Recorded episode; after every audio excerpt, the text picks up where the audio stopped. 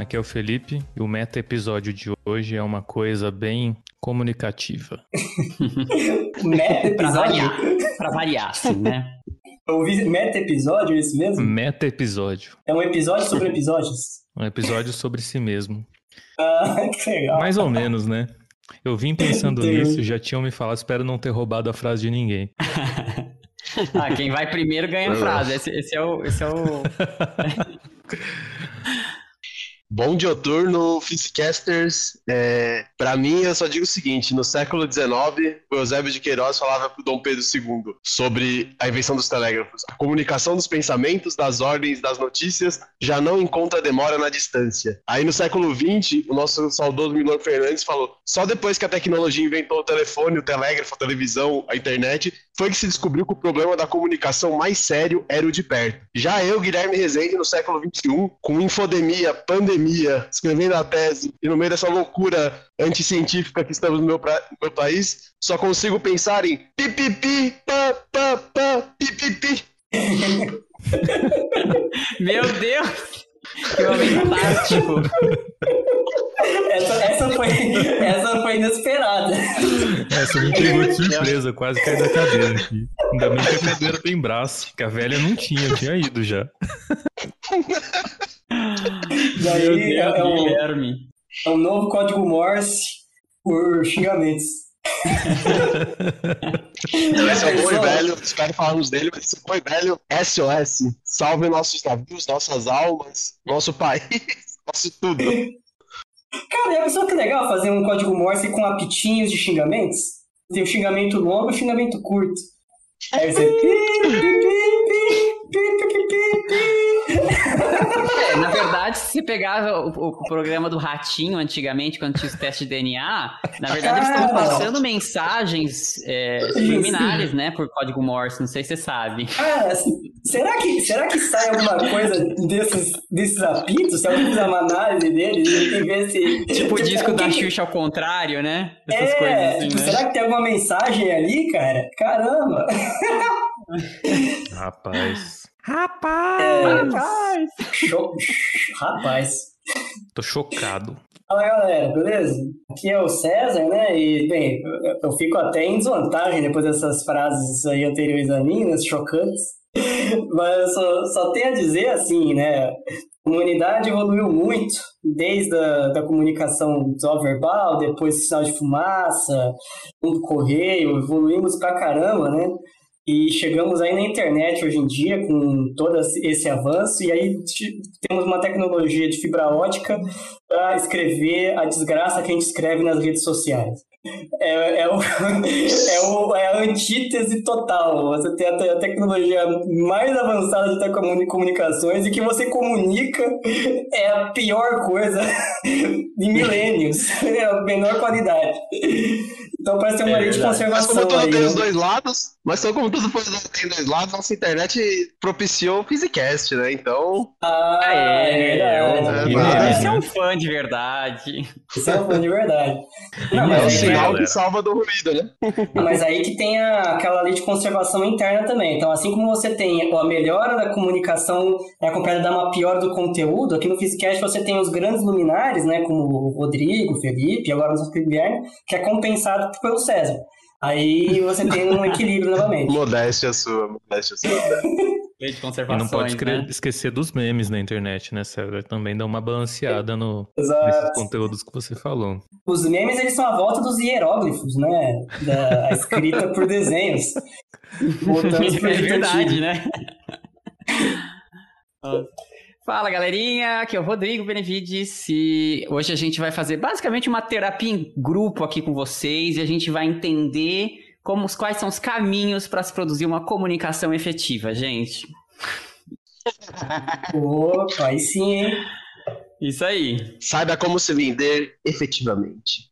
Hashtag comunicação não violenta. Aê! Oh, gostei, gostei. Boa, boa. Tá, então... Bom, é isso aí, gente. Hoje a gente vai falar, então, de comunicações. Esse tema bem amplo, na verdade, né? Que, que, que, na verdade, foge até da física, né? Muita, muitas coisas englobam outras áreas dentro das comunica da comunicação, né? Mas a gente vai falar mais da parte acho que mais, né, da parte tecnológica, científica mesmo. E espero que vocês gostem no final dos episódios, do episódio, vocês entendam um pouco melhor como é que esse áudio tá chegando aí na, na casa de vocês. É isso aí. Então, bora quebrar essa simetria em 3, 2, 1.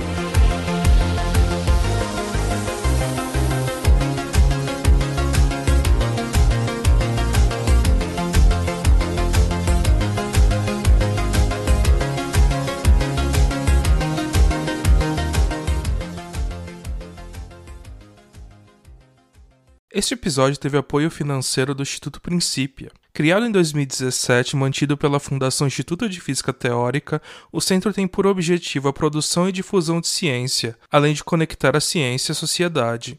O Instituto Princípio promove diversos eventos de divulgação científica que podem ser de interesse dos nossos ouvintes, como o YouScience, um projeto que mostra diferentes atuações dos cientistas brasileiros e como você pode se tornar pesquisador nesta área. Para mais informações, acesse www.institutoprincipia.org. Princípia, onde a ciência expande o mundo.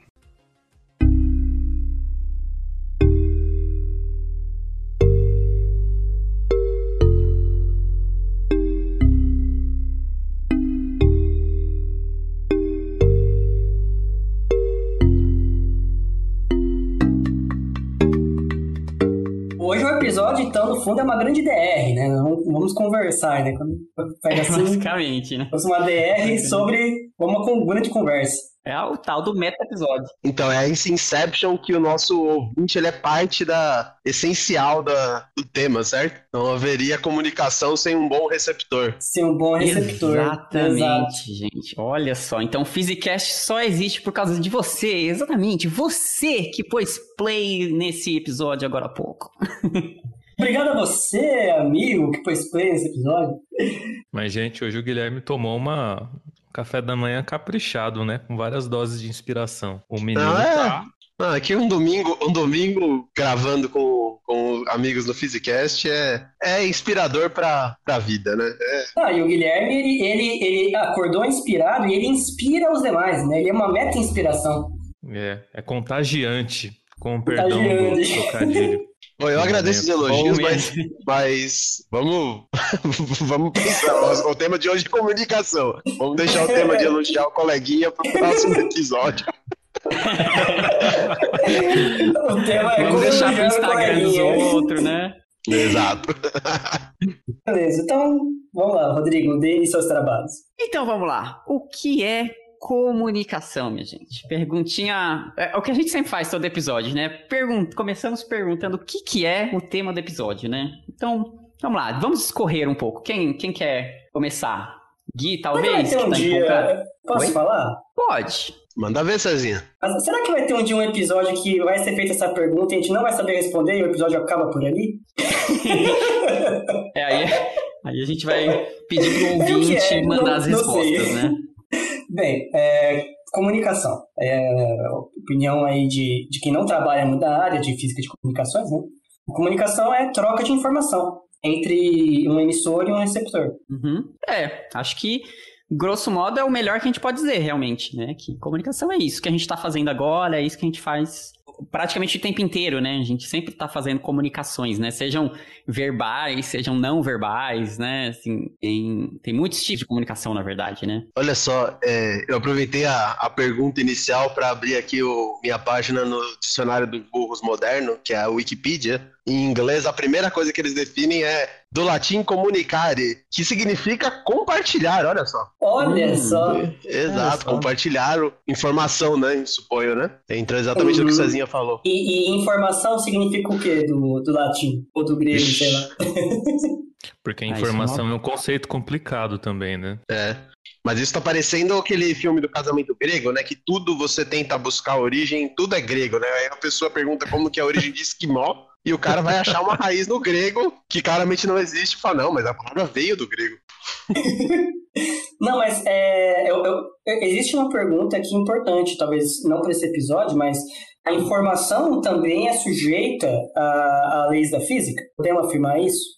Sim, bom, tudo, tudo é, né? No fim das contas, tudo é, mas a informação em particular tem uma área bem grande da física que lida com isso, né? Que é a teoria da informação. E é... Mas a, a informação tem um componente social, correto? Cultural, etc. É, existe algo da, da informação que não está não tá na parte física. Tem uma, um componente físico e um componente não físico, certo? Assim como comunicação. Porque eu acho que existe a informação per se, assim, né? O transmitir uma forma de informação, e aí existe a questão de como o receptor e o transmissor, né, vão estar tá, é, conversando, que são sinais aí, né? A gente precisa ter um, algum tipo de acordo, por exemplo, uma língua, né? É uma coisa que a gente usa bastante para se comunicar, né? Então, tanto o receptor quanto o transmissor, vocês têm, têm que ter um acordo sobre essa, esse conjunto de regras que, que vai levar à transmissão da informação, né? Mas realmente, né, tem a parte do sinal que é mais conectado com a física mesmo, né? Então, por exemplo, o som, né? O som tá lá, tá a vibração do ar que tá saindo da minha boca, tá chegando ao microfone. Mas aí, se eu fiz, se eu tiver falando essa mesma coisa para um cachorro que não tem conhecimento desse sistema de sinais que eu que a gente tem, né? Essa informação que eu tô jogando não, não significa nada para ele, né? Não, significa muito menos, pelo menos, né? Da mesma forma que o cachorro latir, a gente é um latido só, né? Mas entre eles tem toda uma comunicação aí, né? Então a informação é, tá, conecta tanto essa parte de sinal, né? De, de, de, de, que é a parte mais física, mas sim, essa parte mais social, né? Mais, mais ainda do que social, acho que mais fisiológica mesmo da, dos, das pessoas, né? Dos seres. Mas dá para definir fisicamente o que significa informação do ponto de vista físico, né? Porque informação existiria independente de existir qualquer ser inteligente ou, ou mesmo vida para entendê-la e codificá-la. Como é que a gente eu, define? Qual é? eu, eu, eu acho que, bom, existe a, a conexão entre informação e entropia, né? Que é uma coisa bem aí na casa, casa bem da física mesmo, né? E, e a, acho que vale a gente já até entrar num exemplozinho que eu ia falar um pouquinho mais para frente, mas que que já mostra um pouco dessa noção de informação, que tipo assim, informação é associada a alguma forma de desorganização. Por exemplo, se eu fizer, ó, meu sinal agora vai ser um tu, né? Eu falo, vou falar tu. Se eu começar a fazer assim, ó, tu, tu, tu, tu, tu, tu, tu, está bem organizado, certo? Mas não tem exatamente uma informação aí, tem muito pouca informação que você consegue retirar daí. Talvez uma frequência, tal, assim, assim, mas pouca informação você consegue retirar daí. Agora, se eu começar a desorganizar ou, ou de outra, colocar outros tipos de ordem aí, né? Nesse, nesse mesmo sinal, por exemplo, ó, tu tu tu tu tu tu tu tu tu tu tu tu tu tu tô cantando o hino, né? Acho que basicamente qualquer brasileiro, se eu fiz a coisa decente aqui, vai entender que eu cantei o hino brasileiro, né? Como os brasileiros realmente cantam o hino, eles cantam com os tutus, porque ninguém sabe direito a letra em algum momento. no momento a gente começa a fazer tutu. Uhum. Enfim, então você veja que a gente precisou do sinal, a gente precisou da, dessa, desse, é, como é que fala?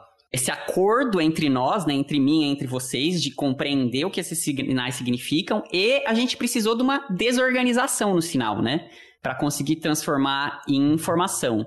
Então, esse é um jeito fácil de ver, e, e entropia está é, tá muito associada com essa lógica de caos, né? É, é um termo, acho que meio meio hype, assim, na, dentro da física, porque está muito associado com caos, né? Porque a entropia das coisas sempre cresce. E, e é isso, tá? É, é, uma medida da desorganização dos sistemas, né? Então você vê que como pra gente conseguir passar essa informação, para eu conseguir cantar para vocês, a gente precisou de algum nível de, desinf... de, de unça, né, de desorganização do meu sinal, ou seja, um nível de entropia. E tem como se calcular isso. Acho que não, não, não tem nem. A gente não precisa falar especificamente do cálculo, mas assim, existe como se calcular a partir de um certo sistema físico qual que é o tanto de informação que possui nele, olhando para a entropia do sistema, né? É só é, complementando o que o Rodrigo disse. Eu não entendo nem como é tanto de informação que está no sistema, eu entendo como o tanto de informação que é possível extrair do sistema.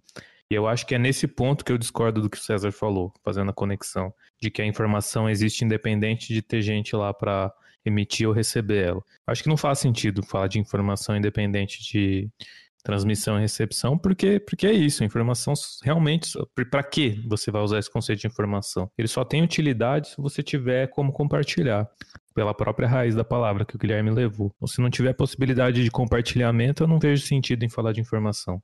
Isso influencia até a minha visão de física. Para mim, física só faz sentido enquanto tiver um experimento que possa ser feito. Então tem que ter um observador. Se não tiver observador, não tem física. A ciência, assim, não faz sentido. Observador não quer dizer que seja alguém com discernimento para entender esse experimento. Ou senão você Na não minha teria. opinião, que é. Mas então, o que, o que não é o universo antes de ter qualquer observador para. Observador como essa visão, né? Não existe universo, não existe natureza, porque não tem ninguém para discernimento nenhum. É, eu poderia colocar de outra forma, né? Então, o universo existe como compreensão do sujeito que entende, como compreensão do sujeito que entende do que existiria antes. Mas ele existe na mente do. su- Enfim, a gente não precisa entrar nisso. Não, sim, mas é, é uma assim, questão não- de não- isso não- filosófica já, né? É, o meu, meu ponto é que isso não cria paradoxos. A gente pode resolver essas questões de outra forma, seguindo essas linhas mais idealistas da filosofia, né? Pega Schopenhauer, Kant, por exemplo, conseguem ajudar nisso melhor do que eu posso tentar agora. Porque assim, é, é uma- eu sei que a gente está fugindo um pouquinho do tema, mas eu acho interessante deixar claro, assim, pelo menos que tem uma, uma polêmica aí. O, coisas como, lá no começo do universo, né? Temperatura do plasma primordial, frequência da radiação cósmica de fundo, é, todas essas coisas eu interpreto como informações. Agora, se tem alguém ali para receber essa informação e entendê-la, é outra história. É uma informação que está ali no universo, e é justamente por isso que eu posso fazer uma entropia de informação, etc., e associar desordem. Então tem, uma, tem um caráter aparentemente físico, independente de ter qualquer tipo de vida no universo capaz de, de interpretar essa informação. A informação é uma entidade, parte dela física. Vamos concordar em discordar. Eu- se, se eu puder dar o meu pitaco na história, acho que dois, dois sistemas interessantes que eu acho que passaram então, o Gui é nessa... nenhum nem outro, muito pelo contrário, né? Nem, nem um lado, nem o outro, muito pelo contrário. Se há, se há opiniões, opiniões sou contra. então, é, não, então, porque acho que assim, acho que a gente passou por dois sistemas muito interessantes que envolvem comunicação, que um é, de fato, esse lado mais social, então a gente pode pensar, por exemplo, em alfabetos, né, em, que tem esse caráter humano forte, né, a maneira com que a gente combina é, sinais e com eles tem uma mensagem embutida, né, então não é qualquer junção de letras alfabeto que vai formar uma palavra, que é algo que vai ter um sentido embutido, né, que a gente atribui um significado. Por outro lado, quando a gente pensa nesses lados mais é, de cosmologia, de astronomia, você também tem lá um sinal que vem de uma estrela e ninguém disse para você que é, não teve um acordo entre humanos para dizer que aquilo é o sinal. Então a gente sabe também distinguir o sinal do ruído, né, que é uma coisa importante na mensagem, mas o que é sinal e o que é ruído tem um pouco desse grau de subjetividade, né? Porque no próprio ruído, como no, no ruído de fundo, você tem informação, né? Então a escolha de dizer o que é sinal e o que é ruído tem um grau de subjetividade, mas ela é, ela é importante, assim, ela não é arbitrária, né? Não é qualquer coisa que eu posso chamar de sinal e de ruído. Pelo contrário, tem situações que são externas aos seres humanos que a gente identifica como isso é o sinal, isso tem significado, isso me traz informação, conhecimento sobre o sistema e que não depende de um acordo prévio entre humanos, né? Então é, é bem fascinante o tema porque é, tem todo. Gente, é, é- é muito, muito amplo, né? De novo, é, a gente está tentando dar um toque da física, mas assim, é um assunto que dificilmente a gente vai conseguir focar só na física, né? Tem todos esses aspectos Ah, para eu serem levados em conta. Eu acho que talvez seja a questão de, assim, o que poderia ser tirado de, de, de codificado, em princípio, por, por, por alguém. E, como você falou, um, um processo inteligente, né? Poderia discernir o que é um ruído de um sinal né, com alguma informação mais consistente.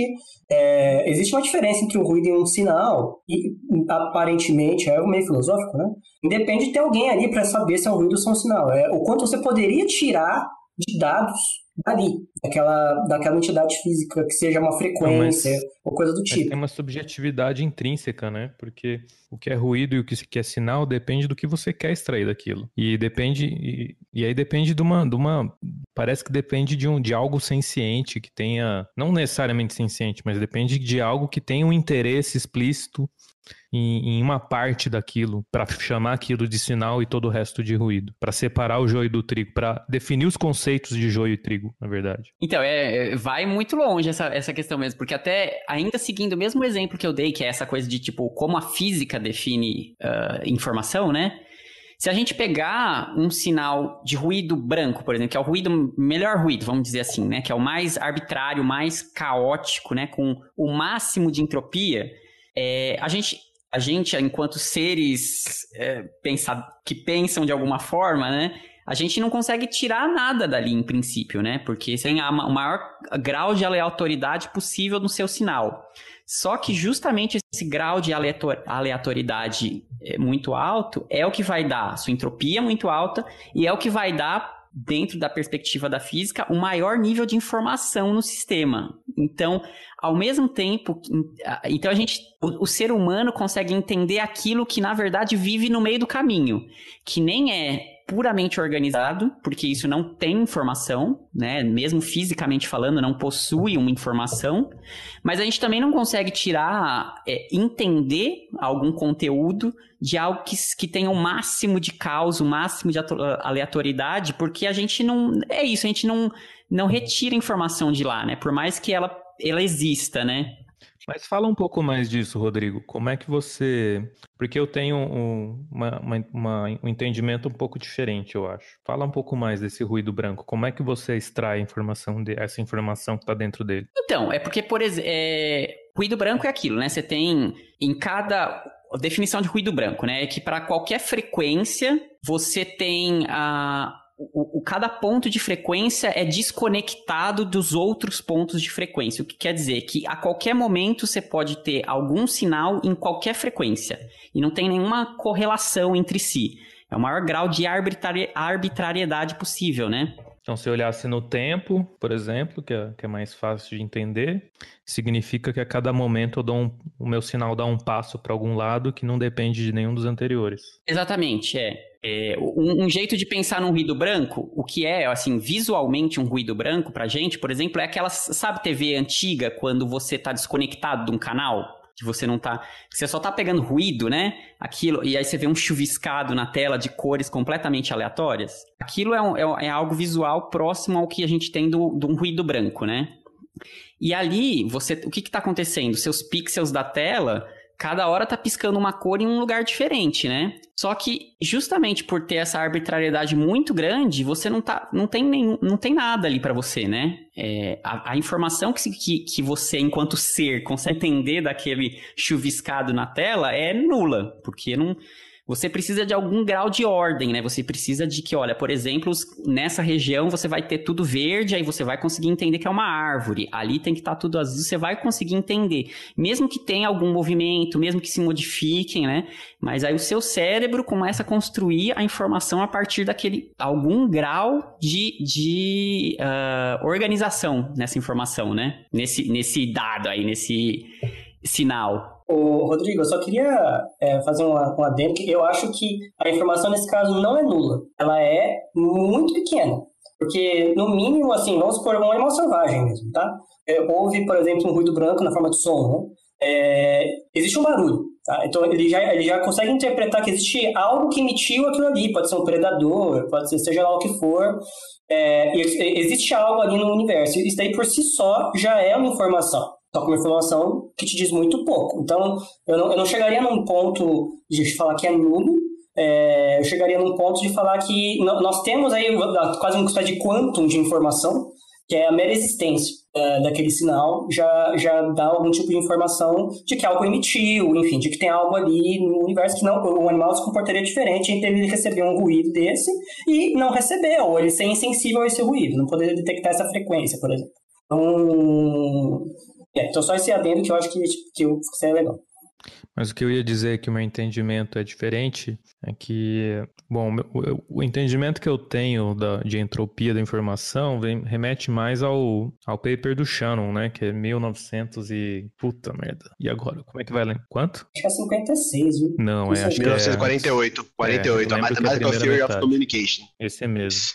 1948 que é o artigo considerado o fundador dessa área de teoria da informação, é? pelo menos a teoria matemática da informação, em que ele, ele trata justamente o problema de transmitir informação através de um canal que pode adicionar ruído da, na sua informação. Em outras palavras, ele pode corromper parcialmente sua informação. Tá? Tipo um telefone sem fio. Então, cada vez que você fala no ouvido do outro, alguma coisa pode ser mal entendida. Isso acontece em qualquer canal de comunicação. E aí a, a, forma dele definir entropia, ele pensa como uma medida da, da incerteza que eu tenho em relação à informação que está sendo transmitida. Então, quanto maior a entropia, menos certo eu estou da informação que está lá dentro. Então, nesse sentido, a maior informação é transmitida quando a entropia vai a zero, porque eu, eu transmito uma informação que não tem nenhuma dúvida sobre o que ela significa. Então, em outras palavras, como a entropia é, e a entropia é zero quando você tem certeza e a entropia é máxima quando você tem ruído branco, né? Uma distribuição que tem a mesma probabilidade para qualquer informação possível. Então, como é a mesma probabilidade para qualquer informação possível, você não consegue inferir qual é a informação certa. E aí, colocando de outra forma, é como se a informação fosse é, estivesse fisicamente carregada dentro da correlação, justamente da correlação entre sinais diferentes, signos vai, diferentes. Tá? É como se eu tivesse um monte de, de pontinho, cada pontinho tem um, uma letra dentro, e a correlação entre essas, essas, esses pontinhos, colocando de outras formas, o quanto eu consigo saber do pontinho vizinho com base num pontinho que eu estou olhando, no, no valor dele. É isso que me dá, pelo menos para minha intuição, né? É isso que dá a ideia de informação. E aí ela seria o oposto de entropia. Quanto mais entropia, menos informação eu consigo extrair, porque tem menos correlação para me ajudar a inferir isso. Então, é nesse sentido que eu acho que o meu entendimento é um pouco diferente. Eu não sei se é porque o pessoal da computação quântica deve, talvez interprete essa, informa essa entropia e como extrair coisas lá de um jeito diferente do que eu estou acostumado a ver. É, não, eu não sei. Não foi exatamente isso que falou? Você consegue tirar o mínimo de informação quanto maior a entropia, né? Mais ou menos isso que está sendo falado? É, eu acho que está meio próximo, mas é assim, é que se você tem a organização completa do seu sistema, você também não tira sinal nenhum, né?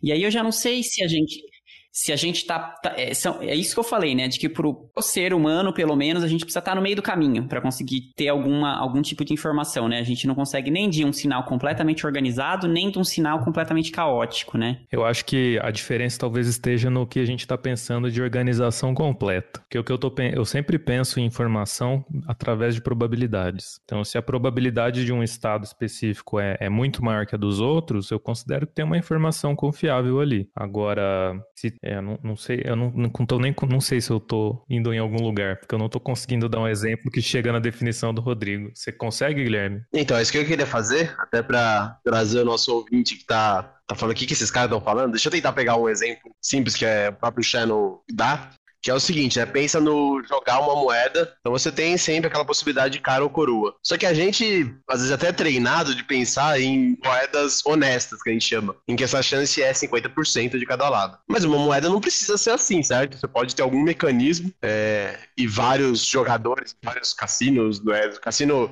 assim, vários gamblers de rua, né? Vão tentar usar alguma artimanha para aumentar a probabilidade de sucesso para si.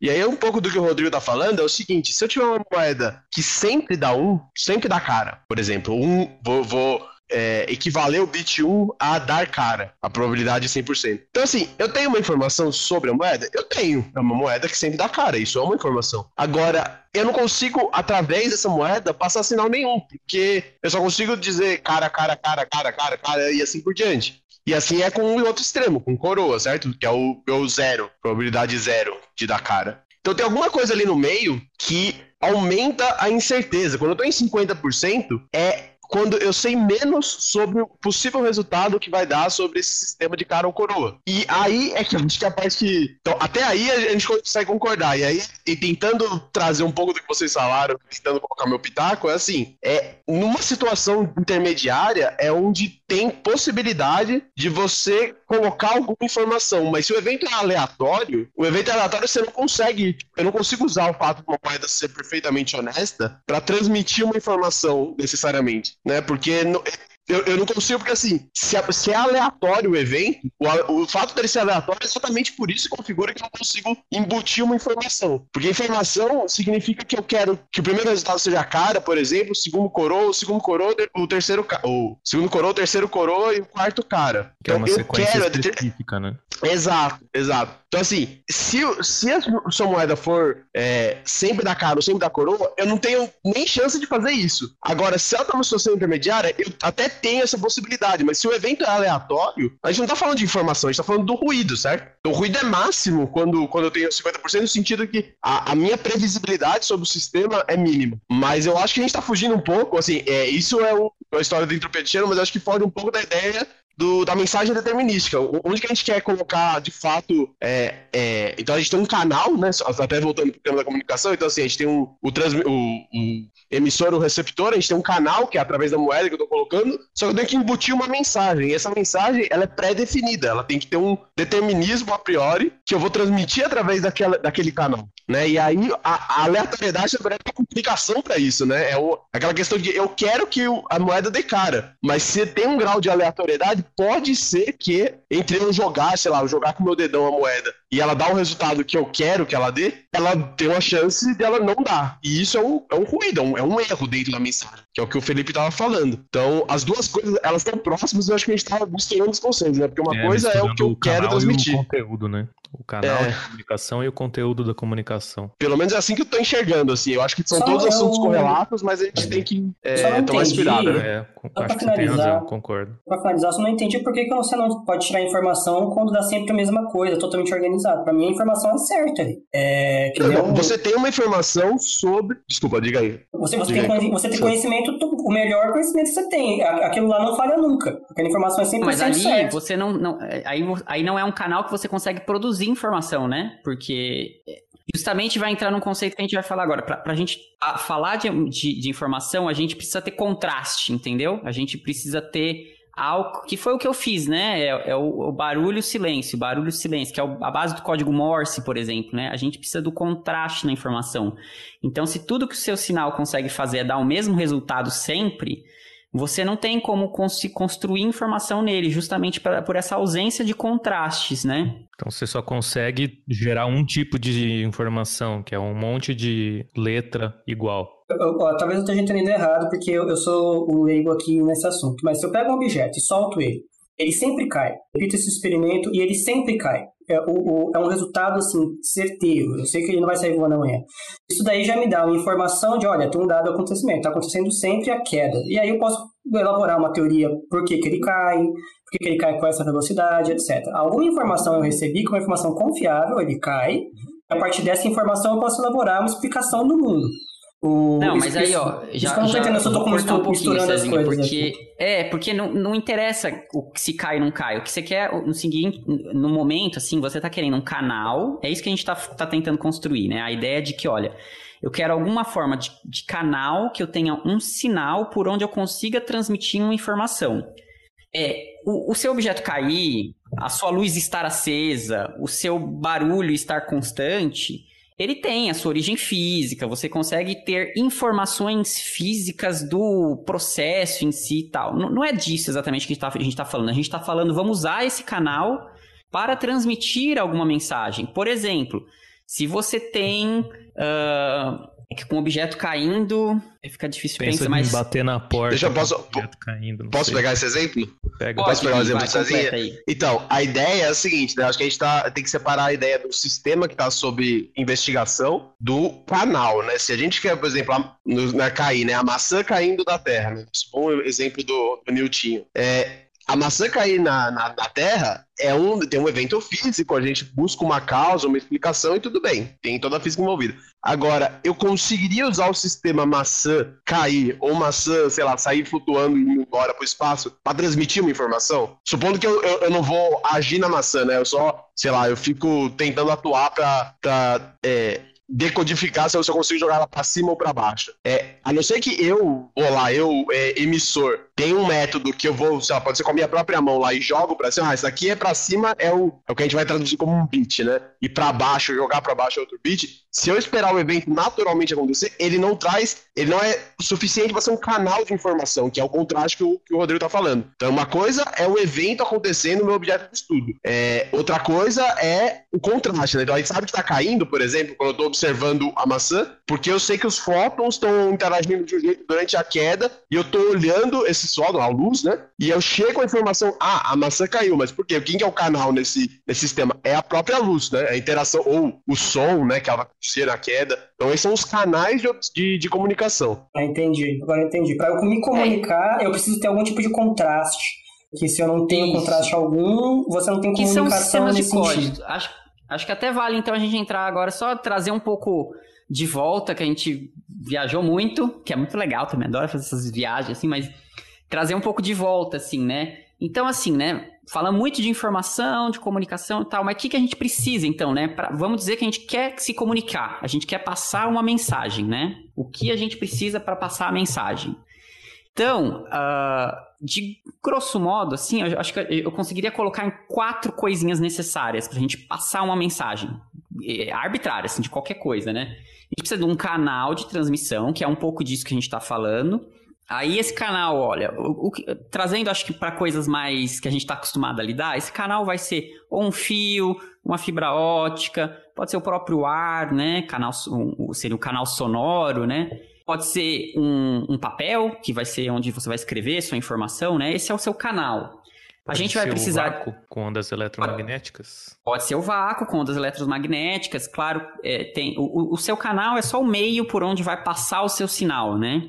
E aí tem cada, cada meio tem seu, sua explicação uh, física por trás do funcionamento do meio em si, né? Mas o importante é a gente, hum, por hora, ignorar essa, isso daí, só pensar nesse canal como algo que funciona, como um tubo, né? Um tubo de, que liga de um lugar a outro.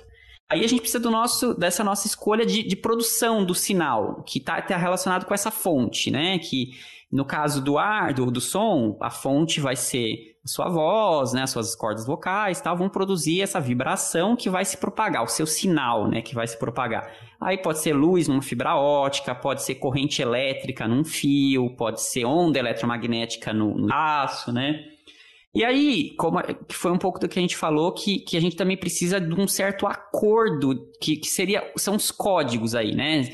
Falando um jeito mais, mais, um pouco mais técnico, são os protocolos de comunicação. Então, por exemplo, o alfabeto, né? O alfabeto, a gente precisa dele para escrever um livro. Então, que foi o que a gente falou, né? Eu preciso saber o que, é esse, esse sistema de código e a pessoa que vai ler também precisa saber, precisa entender. Então, a gente precisa de algum tipo de acordo para conseguir trans, transmitir essa informação. E mais uma vez, isso é bem genérico, né? Também preciso desse acordo se eu vou transmitir uma onda de rádio, porque a onda em si não me dá informação, me dá informação eu saber o que fazer com essa onda, né? Se é ligado, ou sei lá, a luz, se está ligado, se está desligado. E, por, e aqui eu acho que, que, que vale só falar um pouquinho mais dessa coisa do contraste que eu estou falando, né? Por isso que eu preciso. É, é, eu preciso do contraste aqui, porque só transmitir o sinal não é informação. Eu preciso escrever algo nesse sinal, né? E o mínimo que a gente precisa. A gente pode ter muitas opções de, de, de, formato de sinal diferente, como um alfabeto. Um alfabeto, o alfabeto português tem 23 letras, pelo menos, né? Mais três, vai. 20 e poucas letras, né? Mas, por exemplo, na, numa fibra ótica, eu posso ter só o ligado desligado da luz, né? Então, eu tenho pelo menos dois estados diferentes para conseguir transmitir um, alguma informação, que é esse, o tal do contraste, né? Que vale, mais uma vez, vale para tudo. O, o, som é a mesma coisa, né? O meu contraste tem a ver com. É, bom, aqui a gente tem é, coisas diferentes acontecendo, né? Em primeiro lugar, a gente tem frequências diferentes, né? Se tá mais agudo, se tá mais grave, né? E tem intensidades diferentes, e tem algo que é muito importante, que é o ligado ou desligado, né? Quando eu tô falando e quando eu tô quieto, né? E isso também modifica a informação que eu tô passando, né? E por fim, a gente precisa. Duração. Exatamente, é, né? Na, na abertura foi isso, né? Eu, eu, eu, mudei principalmente a duração do meu sinal, né? Do, do hino nacional, né? Do tu, tu, tu, tu, tu, né? E, e por fim, eu preciso de um receptor, né? Eu preciso de alguém que, que lá no final, né? Esteja entendendo, consiga captar isso, né? Consiga ler essa informação e consiga entender, né? E, enfim, então acho que acho que isso já, já traz pra gente assim uma base e eu acho que classifica muito bem to, basicamente todas todos os canais de informação que a gente tem, que, que você consiga imaginar, seja os indígenas lá na, por exemplo, lá na, acho que na América do Norte, os índios usavam muito sinal de fumaça, né, para transmitir informação, porque eram as planícies muito grandes, né, então eles faziam a fogueira, aí eles tinham uma coisa de, de usar um cobertor para tipo tapar um pouco a, a fumaça e ir soltando aos poucos, né. É exatamente a mesma coisa. Ele tá soltando. Porque. Ah, esse é um exemplo bom, eu acho, até para você. para conversar com isso que o Cezinha tava falando. Olha, se eu acender uma fogueira e começar a sair fumaça, você tem alguma informação ali no sentido de que, beleza, você olhou no horizonte, você sabe que tem algo pegando fogo, mas você não está passando uma mensagem em si, né? Agora, quando o índio vai lá e começa a tampar e destampar, eles tinham o sistema de sinais deles, né? Eu não sei, não sei, mas eu sei que, por exemplo, vai, se eles se eles soltavam uma, uma fumaça grande e uma pequena, quer dizer que tinha inimigo por perto, por exemplo. Então, aí sim, por, por, esse contraste entre pelo menos dois, dois bits, né? Usando linguagem mais moderna, pelo menos dois bits, a gente consegue passar uma informação usando aquele canal, né? Ah, mas, é, mas é legal, esse exemplo de, de, maneira bem clara, assim, qual é uma dessas três coisas nesse, nessa situação? Eu, até para mim, que eu também... Ah, então vamos lá, né? Então eu, eu acho que vale então a gente usar esse, esse exemplo e explicar justamente usando esse, essas, essas classificações, essas classificações não são absolutas, né? São mais pedagógicas, né? Mas enfim... Então, por exemplo, nesse exemplozinho dos, dos índios, né? Ele, é, se você pensar que ele está fazendo a fumaça lá, qual que é o canal de transmissão? Ah, o canal de transmissão é basicamente o ar, né? O, a atmosfera. Então, você vai ter aquela... Um, um céu limpo, né? É um canal de transmissão para os indígenas lá, né? Aí o sinal dele vai ser a fumaça e a fonte, que é o que ele usa para produzir o sinal, vai ser a fogueira lá, a fogueira mais o cobertor, né? É assim que ele está produzindo, então, o sinal dele. Aí o sistema de códigos, nesse caso, tem a ver com é, o tamanho da, da, das nuvens que ele vai criar, né? Então, ele e o indígena que está lá longe vão ter que saber que, olha, né, a fumaça grande mais fumaça pequena depois significa isso. A fumacinha pequena três vezes seguidas significa outra coisa, né? Então, em algum momento, isso é importante, né? Para você passar a informação, em algum momento vocês têm que ter combinado isso já, né? Vocês têm que ter esse acordo. Então, esse sistema de códigos tem que, tem que de alguma forma, ter sido construído entre ele e a coisa final que falta para esse canal funcionar, né? Que é o receptor. Então, ele precisa fazer isso lá na fogueira dele, mas tem que ter alguém também longe olhando isso, ciente desse sistema de códigos, que aí vai conseguir receber a informação, né? Que vai falar, ok, olha só, tem um inimigo chegando, vamos esconder. Então, acho que serve bem para a gente ver como é que, que se encaixa, né, esses conceitos de forma geral, assim, né? Só para complementar, é, dá para pensar nesse caso, se o canal é, é o ar, né, a atmosfera, você pode ter vários sinais nesse canal, né? Assim como você pode se comunicar usando a fumaça, pode se comunicar gritando. E aí seria um outro tipo, um outro sinal dentro do canal que seria a atmosfera. E uma outra fonte de emissão. É correto pensar assim? Ou, ou você pode pensar até, tipo, duas fogueiras no horizonte, né? Uma na sua esquerda, uma na sua direita, assim. Você, é, é, e isso é fundamental, na verdade, para comunicação moderna, é você conseguir colocar muitos sinais no mesmo canal. Isso é fundamental. Mas eles têm que ser da mesma natureza?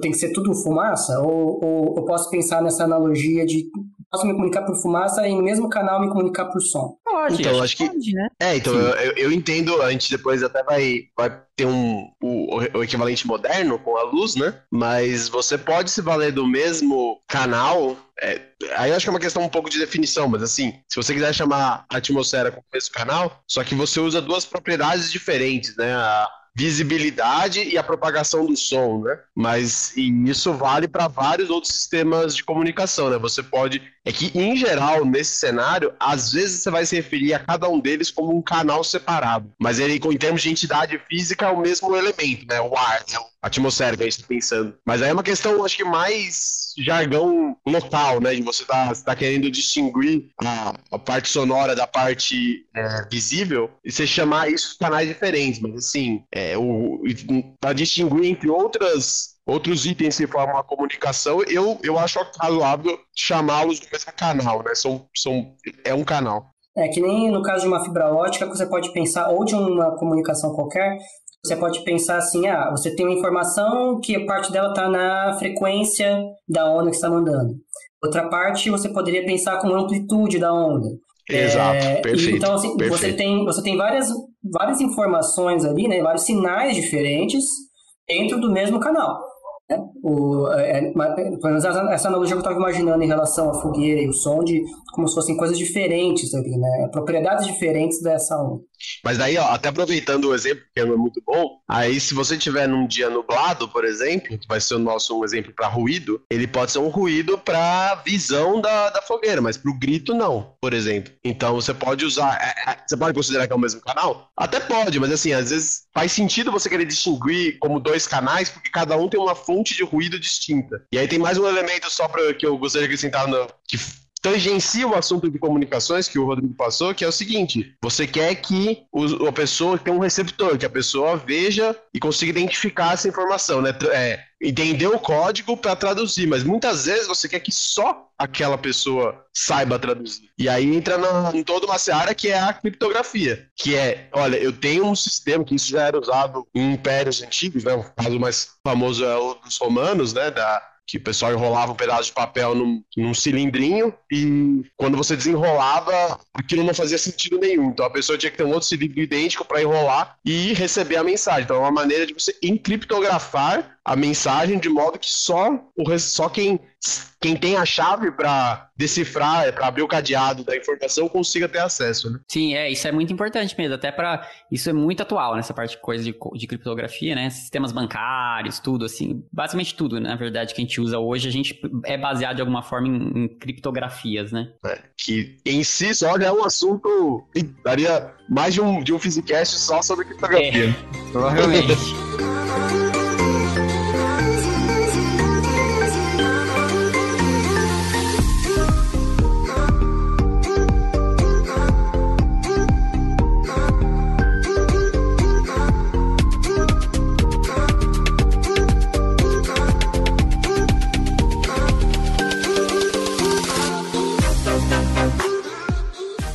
só para seguir um pouco a toada, é, um negócio que eu acho fascinante do assunto é que a gente tem esse que é talvez um dos primeiros exemplos, né? E aí tem outros exemplos de comunicação não verbal, a música, ou a própria comunicação entre humanos, verbal e escrita, pintura rupestre, enfim, escolha aí a sua favorita, que é o, as nossas pré-históricas, passando pela por essas invenções de romanos e outros impérios da antiguidade. E eu acho engraçado que assim, talvez seja só ignorância minha, mas tem um salto aí de, da maneira com que as comunicações eram feitas, né? No sentido de, basicamente, a gente passou a usar algum transporte físico, seja um animal, uma caravela, por exemplo, para levar informação de um lugar para o outro, né? E isso talvez só vai mudar lá no lá na frente da segunda revolução industrial, né? Que é quando chegam os telégrafos. Então é, é, é, legal também pensar como que a, a história das, das comunicações das telecomunicações, como ela, assim como boas, boas coisas da ciência, ela tem uns vácuos assim de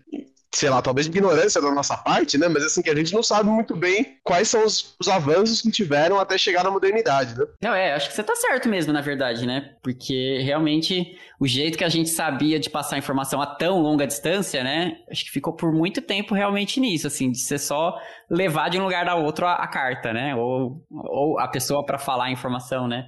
Mas é, é, é, que precisou do, do eletromagnetismo. Acho que o que muda é isso, né? Que em algum momento a humanidade construiu o eletromagnetismo, que foi o que fez, deu, deu clique, assim, para mudar, né? E então, assim, várias pessoas foram responsáveis por construir o eletromagnetismo, mas acho que o, o, a chave maior mesmo é o Maxwell, né? Que é 1860 e pouco, né? Que ele, que ele faz as equações de Maxwell.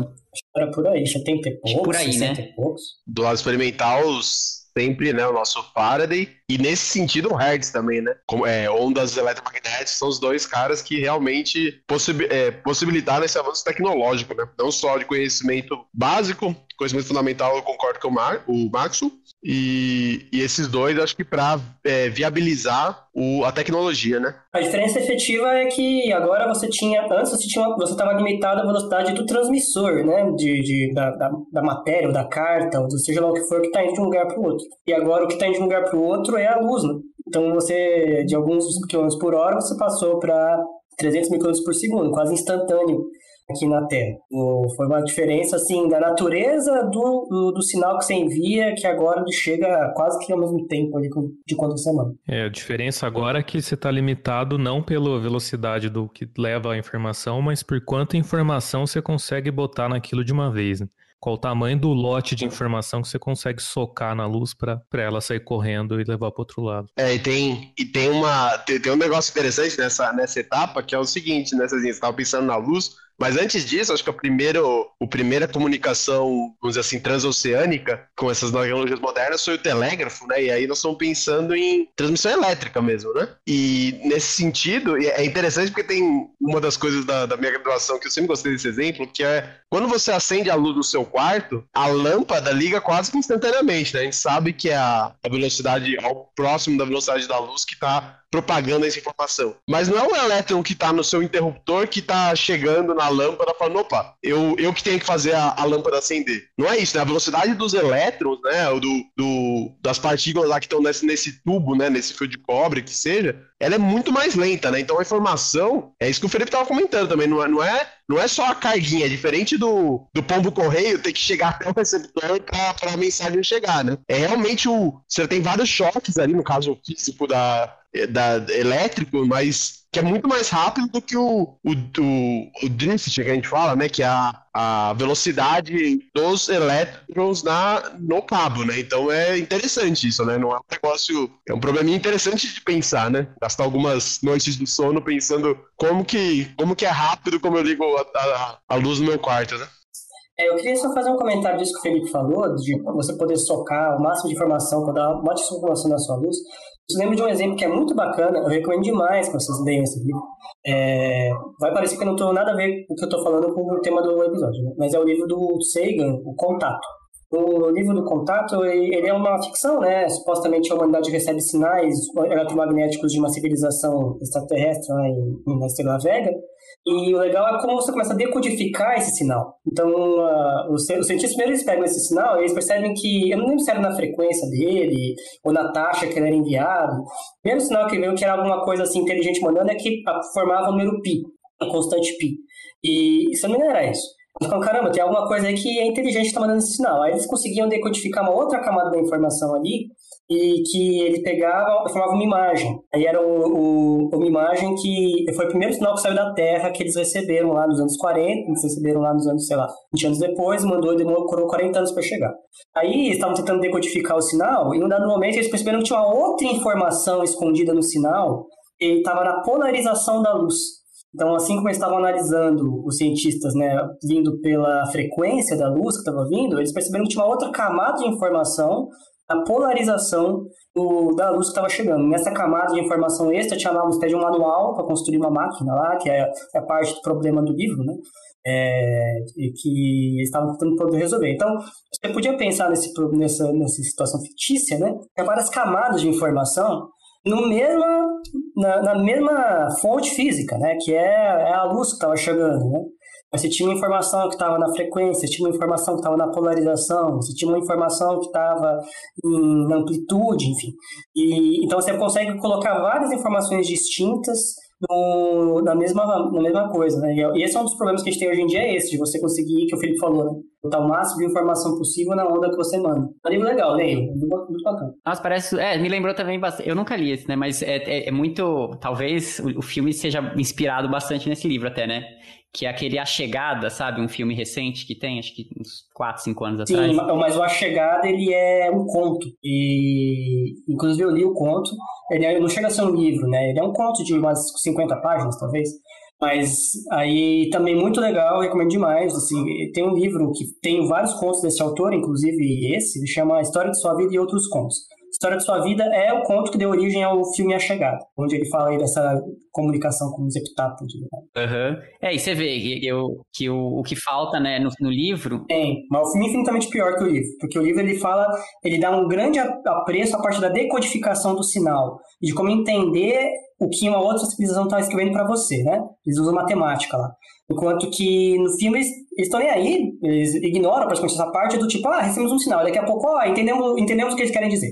E, então toda a parte física bonita por trás ele, ele ignora no filme. Bem único. É, isso tem justamente a ver com, com achar o sistema de códigos que eu tava falando, né? Nesse caso é a descoberta deles. Eles em nenhum momento os, os alienígenas chegaram e entregaram para ele uma listinha com o que os códigos significavam, né? Então tem todo um processo para entender. A mesma coisa do filme também, né? Desse filme A Chegada que eu falei, é a mesma coisa também, né? Os alienígenas chegam lá, estão passando informação, aí chamam uma linguista para tentar descobrir qual é a informação que eles estão passando. Que é isso, né? Achar o sistema de códigos, porque é o que faltava ali concluir a informação, né? Genial, é muito bacana isso, porque isso, isso é meio bizarro, né? Para você, aqui estão falando de ET, aqui no negócio de comunicação, mas a gente está vendo assim, como você consegue decodificar um sinal é com alguém que você não conhece, que é muito diferente de você. E no, no caso desse, desse do A Chegada, também, se você lê o conto, né, pega que a base, os, os humanos estavam se comunicar com eles. Né? E aí, quando a parte de física, de tentar, assim, vamos entrar em acordo aqui, como funciona a física, né? Como é que vocês entendem que funciona a física? Os seres humanos estavam usando como base uh, a parte de movimento, lei de Newton, velocidade, esse tipo de coisa. Né? A conversa não fluía, ninguém entendia um ao outro. Lá pelas tantas, eles só têm a primeira evolução na, na conversa quando é, eles fazem um, um, negócio de refração da luz, passando de um meio para o outro, e o princípio de Fermat, que você tem o mínimo de tempo possível entre o sinal chegar de um ponto a outro. Então, no, no conto, né, os, os alienígenas pegavam como uma coisa básica, não o movimento, aceleração, velocidade, mas sim um princípio de minimização do tipo Fermat, sabe? Uma extremização. E, e aquilo era básico para eles.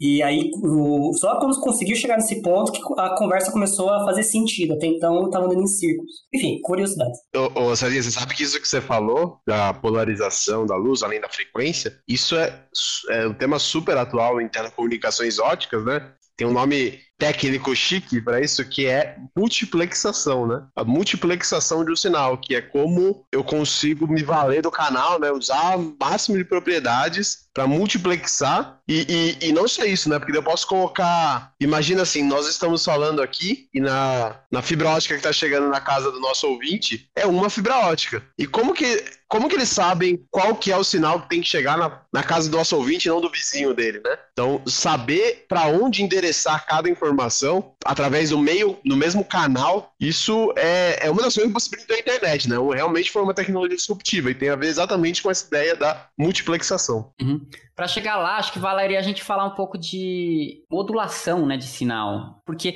é, é um clique assim legal que eu, que eu acho que eu, eu entendi ao longo ao longo da graduação, pós-graduação, assim, né? De, de você ver que a gente precisa. É, é, é, um, é um passinho além disso que eu falei do contraste, né? Essa ideia da modulação para você conseguir passar informação no sinal, né? Então, é assim que você. Deixa eu tentar pensar num, num exemplo simples, né? Bom, a modulação é o seguinte, gente é você pegar um sinal e você, por exemplo, dentro de um fio, você tem frequências diferentes que você pode passar da mesma de ondas eletromagnéticas. Então você tem uma onda eletromagnética que você vai passar na, na frequência 1, uma onda eletromagnética que você vai passar na frequência 2, e aí você define, para cada uma dessas frequências, você define canais diferentes, né? E é mais ou menos isso que a gente vê, por exemplo, em rádios, né? Quando você acessa uma, uma rádio, rádio no carro, por exemplo, seja FM ou AM, elas são parecidas nesse sentido. De que você sempre acessa um númerozinho lá, né? Ah, é a frequência, 105 kHz, né? Essa é realmente a frequência central da, da, da sua emissora de rádio, né? Que é a frequência que essa antena vai estar tá jogando no canal. O canal agora é, mais uma vez, a, a atmosfera, né? Que está passando todas essas ondas de rádio de todas as emissoras diferentes. Aí qual que é a diferença, né? Em algum momento lá, a Anatel fez um acordo com as emissoras e falou: olha, emissora A vai usar tal frequência, emissora B vai usar tal frequência. Em princípio, isso já seria o suficiente para elas passarem alguma informação, se fosse, por exemplo, aquela questão do ligado desligado que eu falei, né? Se, ela, se elas ficassem bombeando o sinal dela e fazendo tá, tá, tá, tá, tá, tá, tá, tá, tá, tá, tá. Isso é mais ou menos o que acontece no telégrafo, por exemplo, né? O telégrafo é uma sequência de ligado e desligado no sinal, que aí você consegue passar, que foi muito utilizado, é, acho que, sei lá, uma 100, quase 100 anos, eu acho que foi muito utilizado essa coisa de telégrafo, porque é um, uma modulação muito simples, é ligado, desligado, né? É um modulação é o contraste, mais uma vez, né? É, é, é uma modulação muito simples, mas ela é muito limitada também, né? Então, tanto de informação que você consegue passar só nesse ligado, desligado, é muito é, é, é uma quantidade muito pequena de informação. Então, por exemplo, um rádio que está passando voz, que está passando música, que está teria muita dificuldade em transmitir toda a informação que, que, que precisa para transmitir voz usando só esse tipo de, modula de, de é, codificação, né? Só o ligado desligado. Por isso que cada uma dessas rádios diferentes usam uma banda diferente. Elas usam, elas têm a frequência central, que é a que a gente escolhe, mas ela tem ali alguma região de frequências um pouquinho diferentes que ela pode usar também. E aí, é, o que ela, o que ela faz, então, basicamente, é transformar a informação que, no caso dela, é obviamente uma onda, que é, são sons, né, uma informação sonora, transformar essa onda em uma componente, é, o que a gente fala em componente espectral, né? Então é transformar ela basicamente no, em diferentes frequências dessa onda eletromagnética. E aí usar tanto essa frequência central quanto frequências próximas a ela para fazer com, usando combinações dessas frequências conseguir reproduzir o sinal da voz do cantor, do radialista, tudo mais. Só que é isso, então cada cada rádio diferente vai ter a sua frequência, a sua a sua banda, a sua largura de banda diferente e independente. E ali no meio ela pode brincar em ligar um pouquinho. Então ela tá na frequência 1, aí ela vai ligar 1, 1 e mais um pouquinho da 1.1 e mais um pouquinho da 1.2 e tira um pouquinho da 1. da, da 0.99 e ela vai brincando com essas diferentes frequências, todas próximas da frequência central, ela consegue construir o seu sinal. Isso tem a ver com um conceito matemático, para quem já talvez está na graduação, já, já tem um Tem a ver com o conceito de transformada de Fourier, que é pegar o seu sinal e decompor em, em, espectralmente em diferentes contribuições de frequências, né? Aí, aí desse jeito você consegue escrever usando seu, os seus sinais próximos ali. Espectral, espectral, para quem não entende, né, é um conjunto de como estão tá distribuídas suas frequências, certo? Isso é o que a gente chama de um espectro do sinal. Um, você pode ter, assim como a, a luz do sol chega, é, é, se você passar ela por um prisma, né, por um, um vidrozinho, né, é, você vai ver várias cores saindo ali, o arco-íris, né? Então você tem várias cores, cada cor é uma frequência. Então, na verdade, existe um espectro de luz que chega do Sol, é uma distribuição de frequência por intensidade. Tipicamente o espectro é assim, ah, quanto que vem desse cara, é, é, frequência roxa, tá vindo, sei lá, tantos é, de, de intensidade luminosa. Frequência verde, tá vindo tanto. Aí você tem uma espécie de uma curva, né? Para diferentes frequências você tem mais ou menos e aí forma o seu espectro luminoso. Nesse caso, do caso do Sol, você pode pensar em espectro sonoro para uma música ou outras situações. Né? Então é isso que o Rodrigo está querendo falar, essa parte do espectro, do, da frequência, enfim.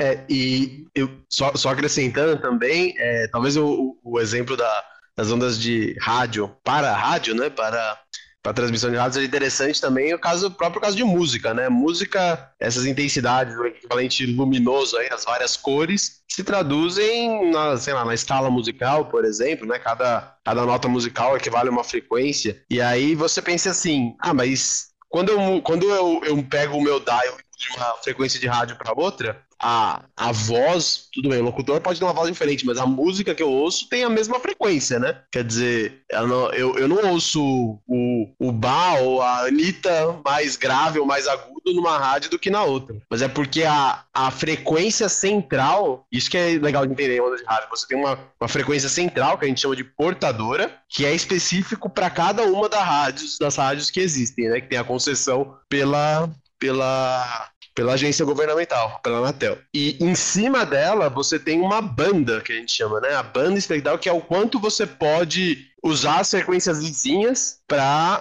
que é para transmitir o seu sinal. Então, o que acontece é que cada frequência começa com um pim, que é a sua portadora, ou um pam, né? Cada uma com o seu espectro diferente, em cima dela você coloca um sinal. E aí, para isso, você precisa dedicar uma banda. Então, olha, uma vai em, sei lá, 106 MHz. Mas aí ela tem 106 mais ou menos ponto 1, é 100 kHz, que é esse mais ou menos é o espaço reservado para aquela rádio poder transmitir, né? A, a, a música, a notícia, assim por diante. Lembrando que a escala de, da audição humana vai de 20 Hz a 20 kHz, certo? Então você precisa pelo menos deixar lá os 20 kHz para cima ou para baixo ali, ou 10 kHz para cima e para baixo, em cima dessa portadora, para que qualquer é, voz humana seja compreensível pelo lado do receptor. E daí é, é, pode, pode se pensar como no, no, violão, quando você toca o violão, você pode tocar a mesma nota musical em cordas diferentes, né? E então você teria uma frequência central estaria associada àquela corda, que depende basicamente da espessura dessa corda, né? E mas você pode tocar as diferentes notas, certo?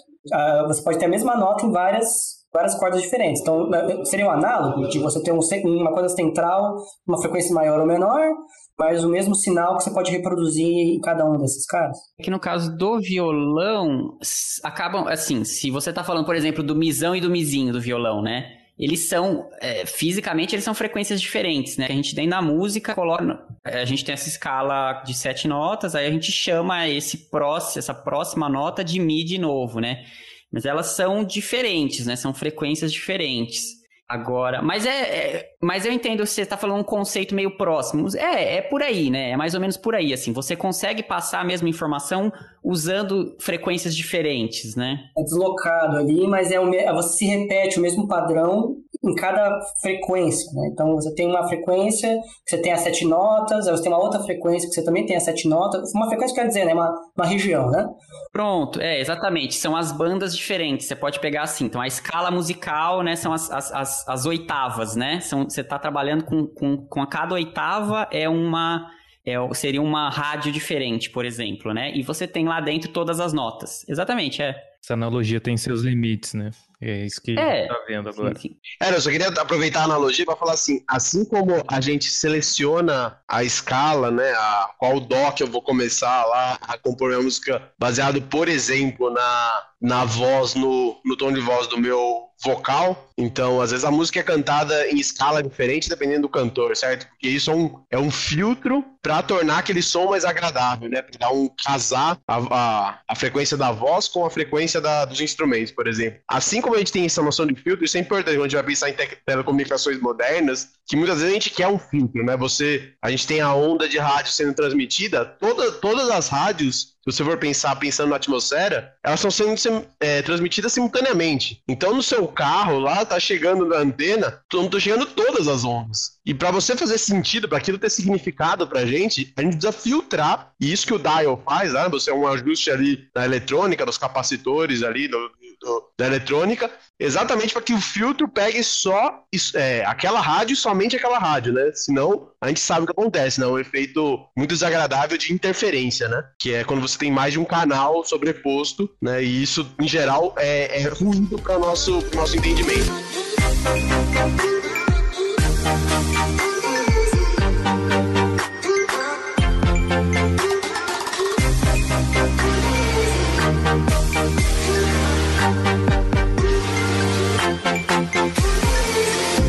Deixa eu contar uma historinha até, assim, é, é, porque acho que é legal porque traz a história de um brasileiro, né, que é pouco conhecido. Porque, então, assim, no fim do século XIX, aí 1880 mais ou menos, o pessoal começou a descobrir. É, bom, Teve o Maxwell, né, que propôs a teoria eletromagnética completa. Aí o Hertz, que é um, era um alemão, fez é, a primeira demonstração de transmissão de onda eletromagnética, né? E aí muita gente começou a tentar olhar o que fazer com isso, né? É, isso no, bem no finzinho do século XIX, né? 1880 e pouco, mais ou menos, né? Aí tem um brasileiro que eu descobri até agora pesquisando para esse episódio, que eu não conhecia. Eu acho que eu já tinha ouvido falar, mas eu não lembrava da história dele. Que chama Roberto Landel de Moura que ele é conhecido como possivelmente o criador da, do que a gente hoje entende por celular mesmo, por transmissão por, de, de voz por celular, por, re, por ondas eletromagnéticas no espaço, né? Então, ele tem, ele é um, era um padre, engraçado falar isso assim, né? Ele era um padre, Roberto de Moura, Roberto Landel de Moura, para quem quiser pesquisar, que viveu no, ele nasceu no, em Porto Alegre, no, no fim, ele nasceu em 1861, e aí no fim do século, mais ou menos 1890 e pouco, ele começou a fazer os experiment, primeiros experimentos do Brasil e na verdade um dos primeiros do mundo, né, com ondas eletromagnéticas nesse sentido. E as primeiras patentes dele, o problema é que assim, como ele morava no Brasil e era mais isolado, assim, tem, não tem tanto registro do, é, da, dos desenvolvimentos dele, né? Mas até onde eu consegui descobrir, parece que ele foi o primeiro a, a fazer realmente experimentos de isso, de transmitir voz por, por onda eletromagnética, né? Alguns defendem que antes mesmo, ele fez antes mesmo do Bell, né? Então ele teria inventado o telefone antes do Bell, de certa forma. Isso, é, eu, não, eu acho que o telefone por fio, que, que eu acho que não, viu? Felipe. Eu acho que ele. Não tenho certeza, não sou o biógrafo do. Porque é eu sem li... fio, né? A pesquisa dele era mais sem fio, pelo que você descobriu, é isso? É, eu acho que era mais sem fio mesmo, pelo que eu vi. Mas é engraçado que ele era um padre, né? E aí, pelo que eu li, assim, ele era muito mal visto, tanto na igreja quanto pela comunidade, né? Porque falavam que as coisas que ele mexia eram coisas do demônio, e que ele era um bruxo, e que ele era. mexia com coisa de misticismo tal.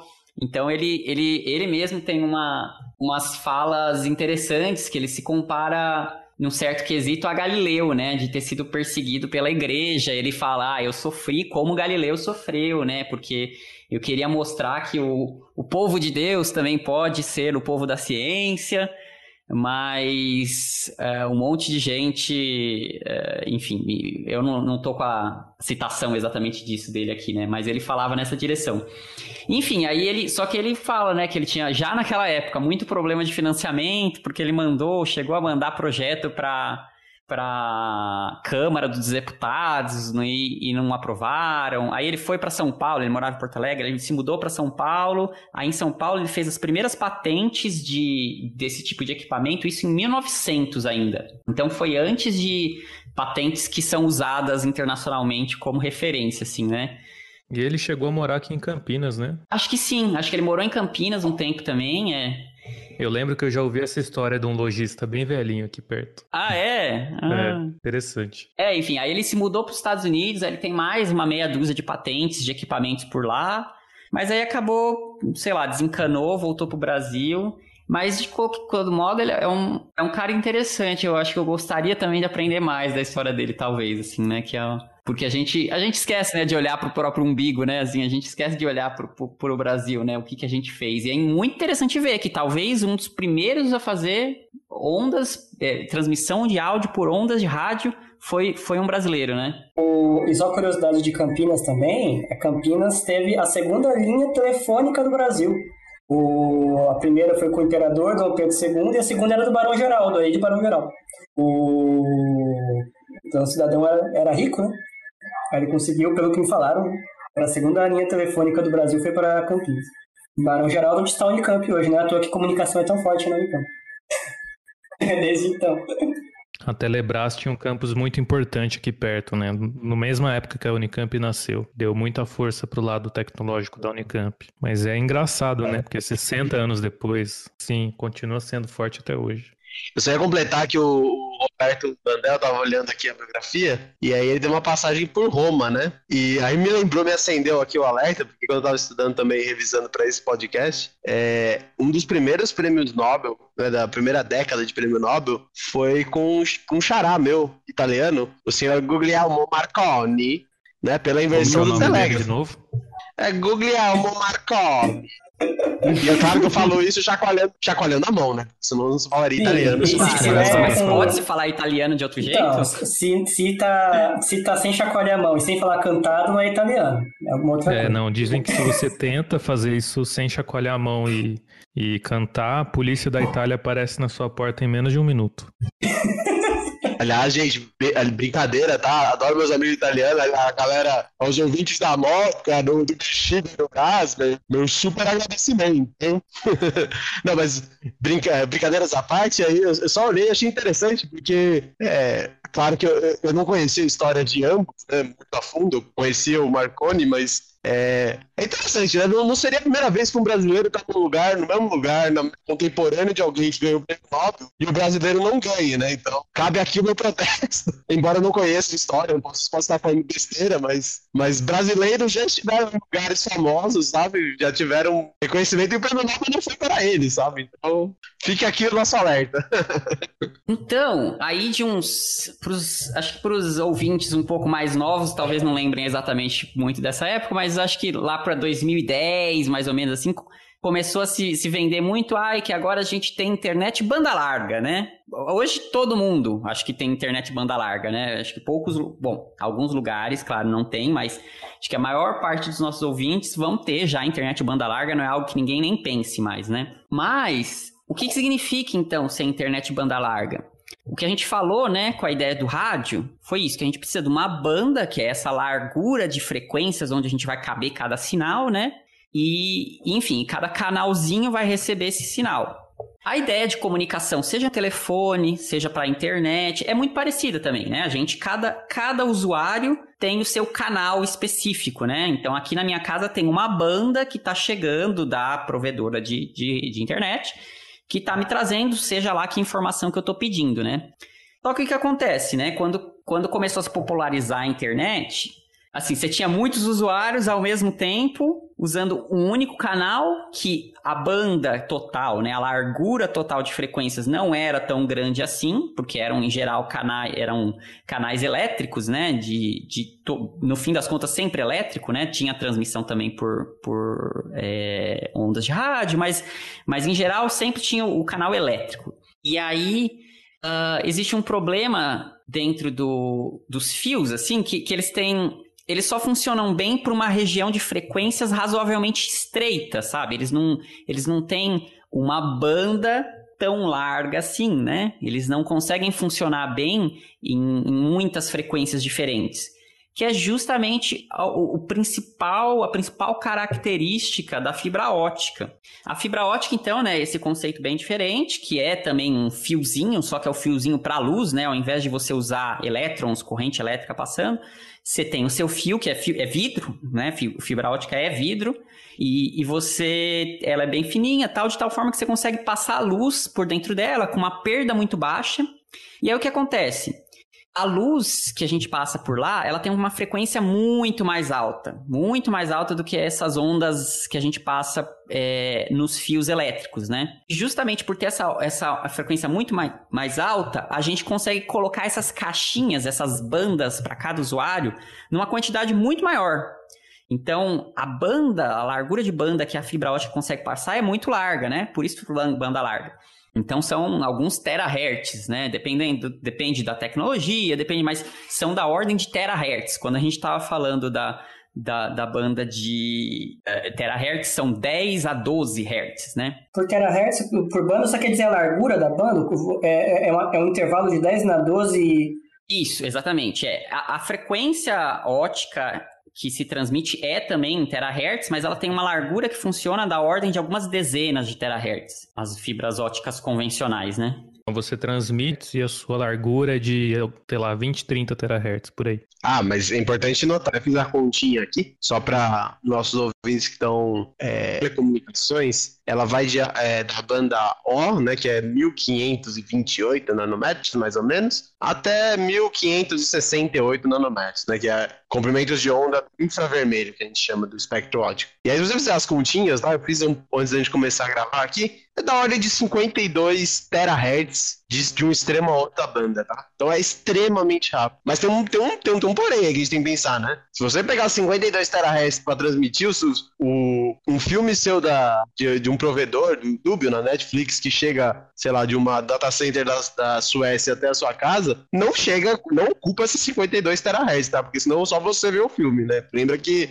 tem mais gente no mundo e a gente precisa repartir com os coleguinhas a banda da fibra, né? Então não é, é total, cabe em 50 e, é, quase 60 terahertz, mas é, para cada usuário final vai diminuindo, né? Essa, a gente quer compartilhar o canal com vários usuários, né?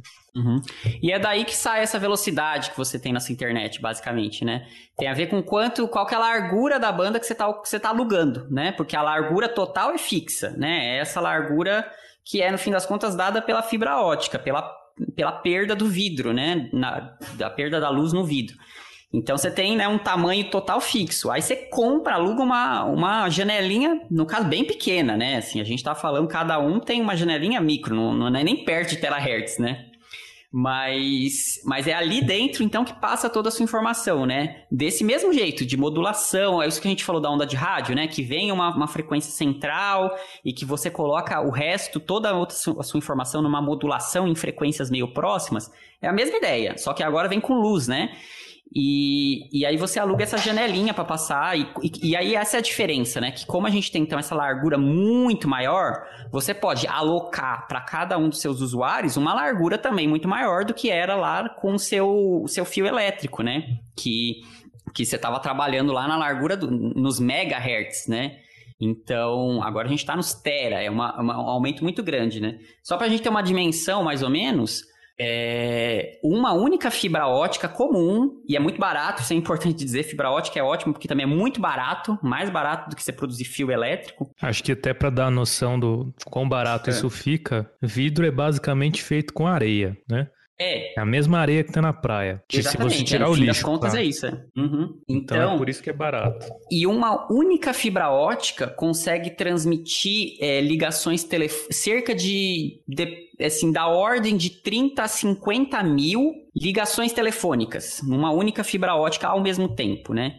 E, obviamente, quando a gente tem os canais, as fibras óticas passando pelos postes e se a gente tem muitas fibras óticas ao mesmo tempo, não é uma única, né? Mas uma única já tem a capacidade de basicamente comunicar uma cidade inteira por telefone, né? Não é passar o Netflix de todo mundo. Mas é, então elas têm essa largura de banda realmente é um pulo na capacidade de informação que a gente consegue transmitir. Mas, mas os princípios não são muito diferentes do que eram lá no começo do século XX, né? A questão da modulação, a questão do, do da portadora. É, o princípio é muito parecido. Você só vai complicando mais essas modulações para você fazer o que o Felipe falou, né? Socar mais informação na fibra ótica de uma vez só. Ô, ô, Rodrigo, eu posso fazer uma pergunta? É, eu não entendo, eu não tenho direito o papel da, de ter uma frequência tão alta na transferência, das transferências de informação. Eu sempre interpretei que era da largura mesmo, né? De uma, uma, um extremo a outro da banda, você bota em várias frequências. Mas o fato de estar em terahertz e não em megahertz, sei lá, tem algum impacto? É, é relevante? Como é que você codifica mais informação nisso? Posso responder? Pode, manda lá, Gui. Não sei se é uma pergunta muito básica, mas, mas não, me é, não me é evidente. É uma ótima pergunta. Eu, eu aproveito para me corrigir, porque o tio aqui tá ficando velho, mas a banda O é 1260 nanômetros, né? Então vai de 1200 a 1675 nanômetros a fibra, ou seja, nós estamos falando de em torno de 193 terahertz a frequência, né? E aí, qual que é a diferença, César? É, é, é isso que está pensando mesmo, né? É porque quando você olha para a banda da fibra, como a frequência já está lá em cima, em 193 terahertz, a, o espaço que você tem em torno disso também é da ordem de terahertz. Então, quando você tem, é, sei lá, 10 terahertz em 193, não é muita coisa, mas é, é nesses 10 terahertz que você vai colocar, por exemplo, canais de rádio que voltam naqueles, lembra que eu falei? Ah, é 103 mais ou menos 0,1 megahertz. Ou seja, estão falando de 0,2 lá, megahertz, 0,2, ou seja, 200 kilohertz por rádio então, cada, cada 200 kHz é, é, é, é um canal de rádio. Então, se você colocar isso numa fibra, onde você tem, sei lá, por exemplo, 10 terahertz, lembra, né? 1 kHz é um milionésimo de terahertz, certo? É, se eu tenho multiplicado de kilohertz para terahertz vezes mil. Então, você tem milhares aí. Então, no mesmo canal que você estava limitado ali para algumas frequências de rádio, o pessoal normalmente faz essas contas com televisão também, mas é em geral, esses números assustadores, né? Comunicações óticas têm essa vantagem, esses números eles vão ficando gigantes, né? Petawatts, é, sei lá, é terabits, é, enfim, o negócio vai, vai ficando assustador. Mas a ideia é essa, né? É... Não faria diferença, então, eu ter, por exemplo, uma frequência de vai, 10 terahertz, mais ou menos 10 megahertz para o lado, ou 100 megahertz, mais ou menos 10 megahertz para o lado? Se tem uma, uma faixa de 10 megahertz, não, né? Em termos de banda, não, mas, mas muda drasticamente a tecnologia que você vai usar. Exatamente. Né? 100 MHz exatamente. central, você está em, em, RF, rádio frequência. Isso. E 200 terahertz é a luz. E aí, se você, por exemplo, tem uma banda muito na borda, uma portadora muito na borda, com uma largura muito grande, você corre o risco de pular de uma tecnologia para outra. Isso também não seria ruim. Então, se eu tivesse em 200 terahertz, mais ou menos 100, mais ou menos 100, mais ou menos 200 terahertz, com certeza ia ser ruim, porque eu ia pegar desde a tecnologia de, de fiozinho tosco de bateria de celular até fibra ótica. E aí não, não tem como eu botar tudo isso no mesmo meio se propagando. Deixa eu dar um exemplozinho, então. É, concordo, tudo certo é só um exemplozinho que eu acho que, sei lá, ilustra bem o que, o que a gente está querendo dizer no fim das contas, né? É como se fosse assim, ó. Imagina que você tem uma jarra de suco. Isso, isso era, era sua, o seu fio elétrico. E aí você quer dar um copo de suco para cada pessoa que está na sua, sei lá, na sua frente aí. Então você vai lá, enche o copo de suco, você encheu cinco copos, acabou, né? Cara, imagina que a fibra ótica é você ter uma piscina de suco, entendeu? Uma piscina olímpica de suco. No fim das contas, o suco que você vai dar para cada um pode ser o mesmo, ou você pode dar mais também, se você quiser, né? Você pode dar mais suco para cada um. Mas a diferença é que você vai então, por ser muito grande a frequência, ou no caso a piscina, né? Você consegue encher milhares de copos no mesmo, usando a mesma lógica, né? Então é mais ou menos isso que a gente, que a gente faz com a banda larga agora, né? A gente tem uma piscina de, de, de espaço para conseguir transmitir a informação.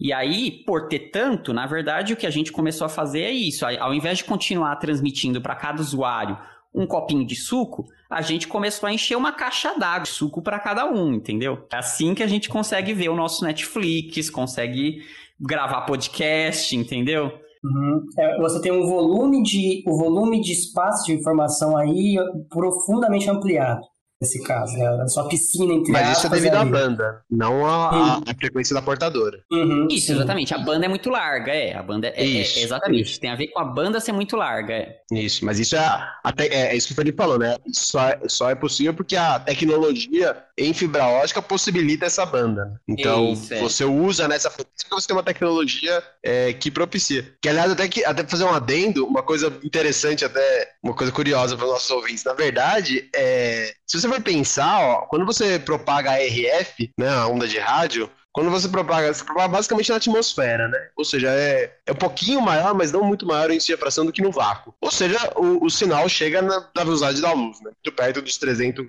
km por segundo que a gente está acostumado. Agora, quando você propaga na fibra, se você for pensar, é assim, né? A luz, qual, que é o grande fenômeno físico por trás da... Que, qual que é a grande ideia, né? Que até rendeu, eu me lembro o nome do japonês, mas foi um prêmio Nobel para fibra ótica. É, o conceito por trás é reflexão interna total, porque a- o vidro é um índice de refração maior, né? Em cima, em torno de ar, que é um índice de refração menor. Então, é como se estivesse dentro da piscina olhando para fora. Tem um, uma dire... um ângulo máximo lá de inclinação em que você consegue enxergar, né? Você consegue ver o que tá fora. A partir daquele ângulo, tudo reflete. Isso é reflexão interna total. Então, na verdade, a luz, quando ela propaga na fibra, uma visão clássica que a gente fala, né? De traçado de raios, é você pensar que ela tá zigue-zagueando na fibra. Então, a velocidade que ela propaga não é a velocidade da luz do vácuo que a gente está acostumado. É uma coisa um pouco menor. É, é, é muito rápido, tá, gente? É, para nossos fins humanos, aqui, é, ambos casos você pode considerar instantâneo, exato. Mas assim, ela na verdade é, é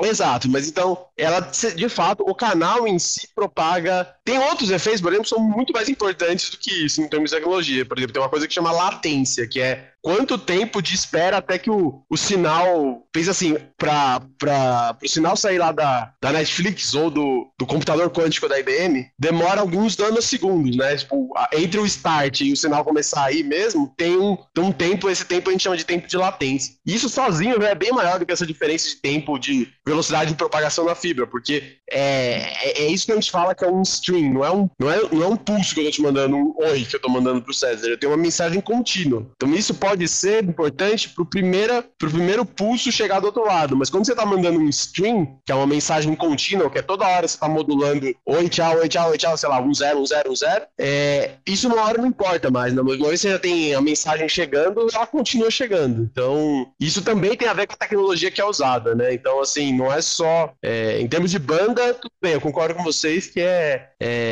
é só devido à tecnologia, mas assim, a, a escolha da frequência da portadora, toda a tecnologia envolvida, ela é super importante, tá? Ela vai, para comunicação, ela vai ter outras implicações, né? E você entende também um pouco por que, que essa banda não é maior, né? Qual é o limite? Que é justo, o limite é imposto justamente pela tecnologia. Que quando você sai dessa região que o Guilherme falou, que é 1200 e, e tralalá, 1600 e cacetada, né? Um troço assim. É, quando você sai dessa região, a transmissão da fibra não é, não, não é já tão boa, ela começa a ter perdas importantes. Então, não é a tecnologia não funciona tão bem para transmitir informação quanto nessa região principal. E, e aí você entende né por que, que é qual, de onde vem esse limite? É um limite tecnológico não é um limite imposto pela, pela física das ondas pura e simples. É um, é um limite imposto por como elas interagem com o vidro que compõe a fibra na verdade. Um limite de canal né? É um limite do canal, canal. É. Uma pergunta, gente. A frequência em questão que, tá, que passa é, é, é, tem a ver com a frequência da onda eletromagnética, a frequência de quantas vezes ela bate nas paredes? Que frequência é essa? Que ainda não me ficou tão, tão claro. É a frequência da onda eletromagnética mesmo. Então tá, é, a onda está vindo em, em terahertz. É. E, e aí, e, e assim, o que o impeditivo para, vamos supor que tivesse a ideia de mandar ainda mais alto, para petahertz.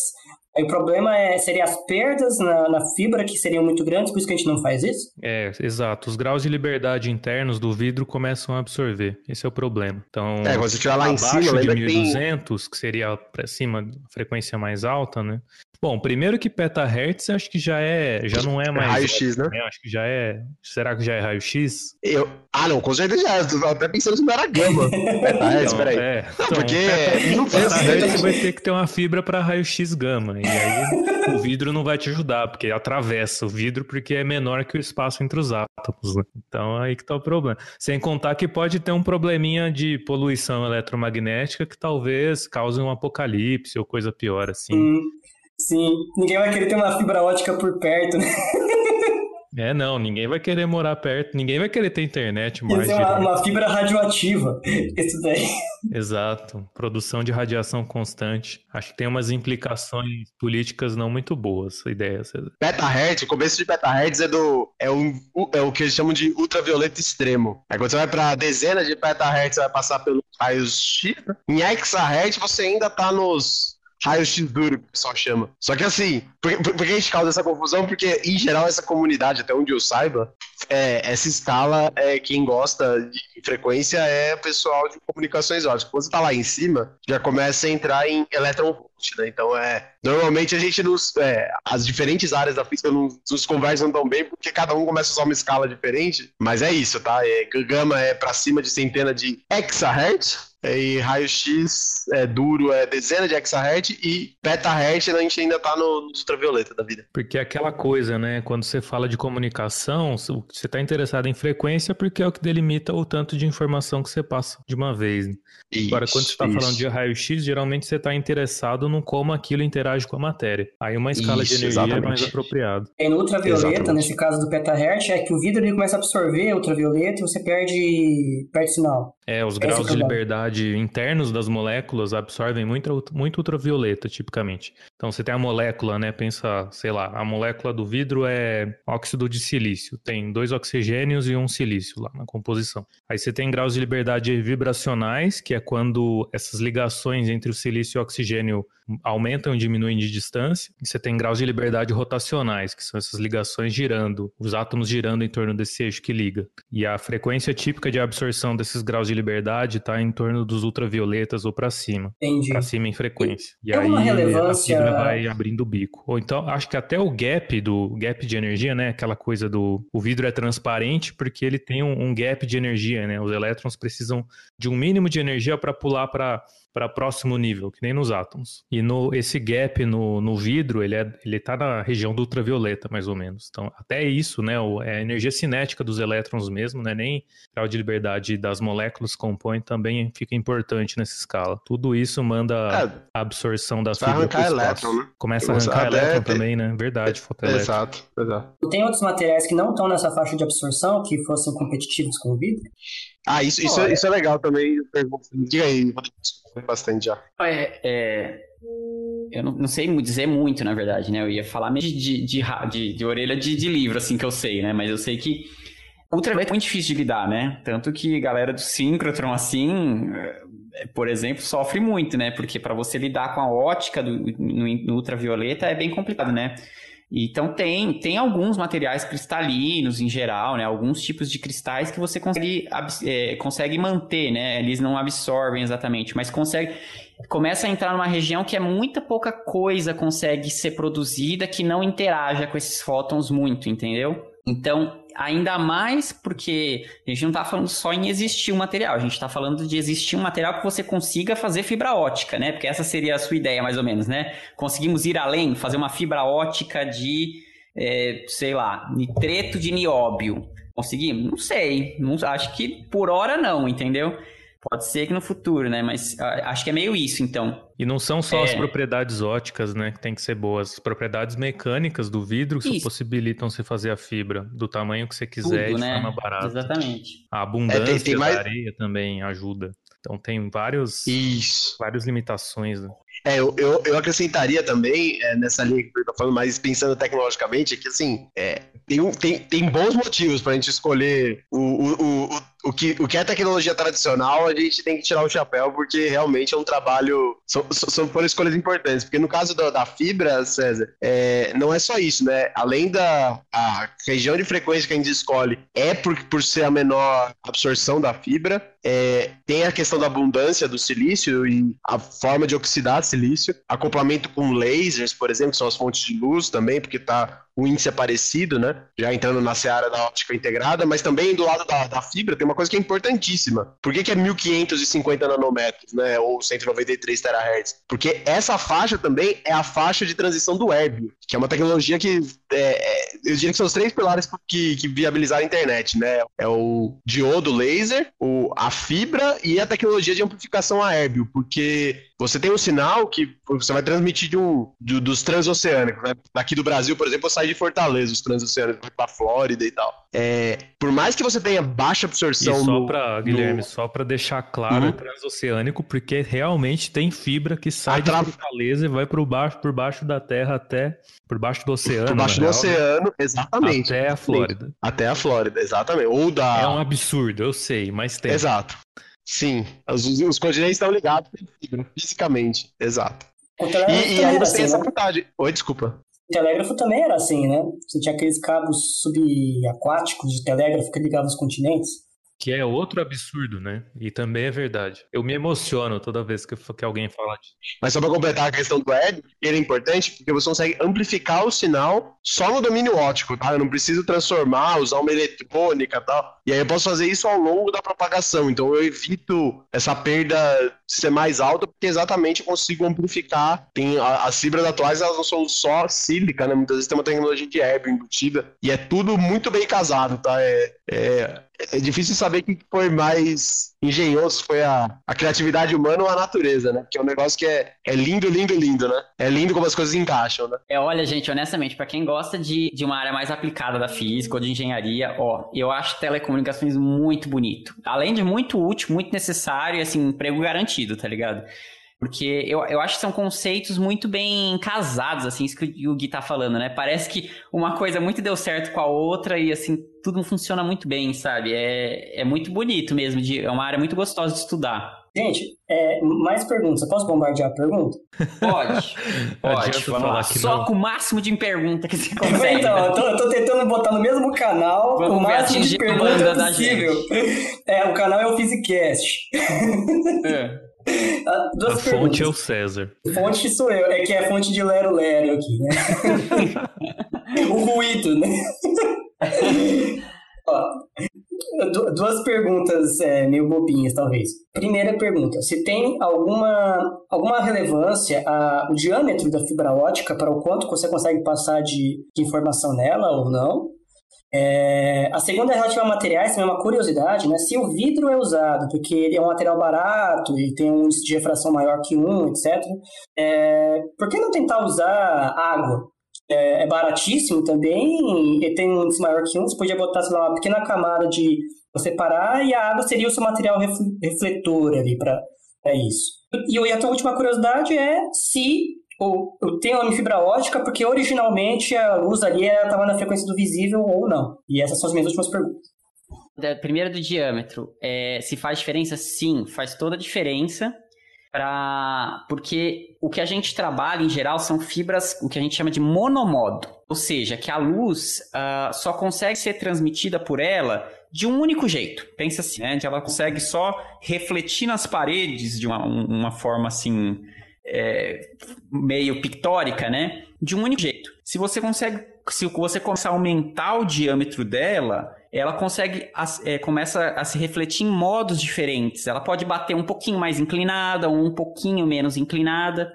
E aí tem horas que você vai querer. Existem aplicações que, você, que se usa essas fibras multimodo, né? Mas em geral você usa essas fibras monomodos porque aí você garante que você não vai ter um canal conversando com o outro. Porque muitos modos da mesma fibra, você pode colocar o seu sinal no, no modo 1 só que depois de um, um, certo tempo, ah, por algum motivo, interagiu com um átomo lá que estava meio fora do lugar na rede, papapá, refletiu e, e acabou passando para o modo 2. Então você teria perdas, assim, o que a gente chama, na verdade, crosstalk, né? Que é cruzamento entre diferentes canais, né?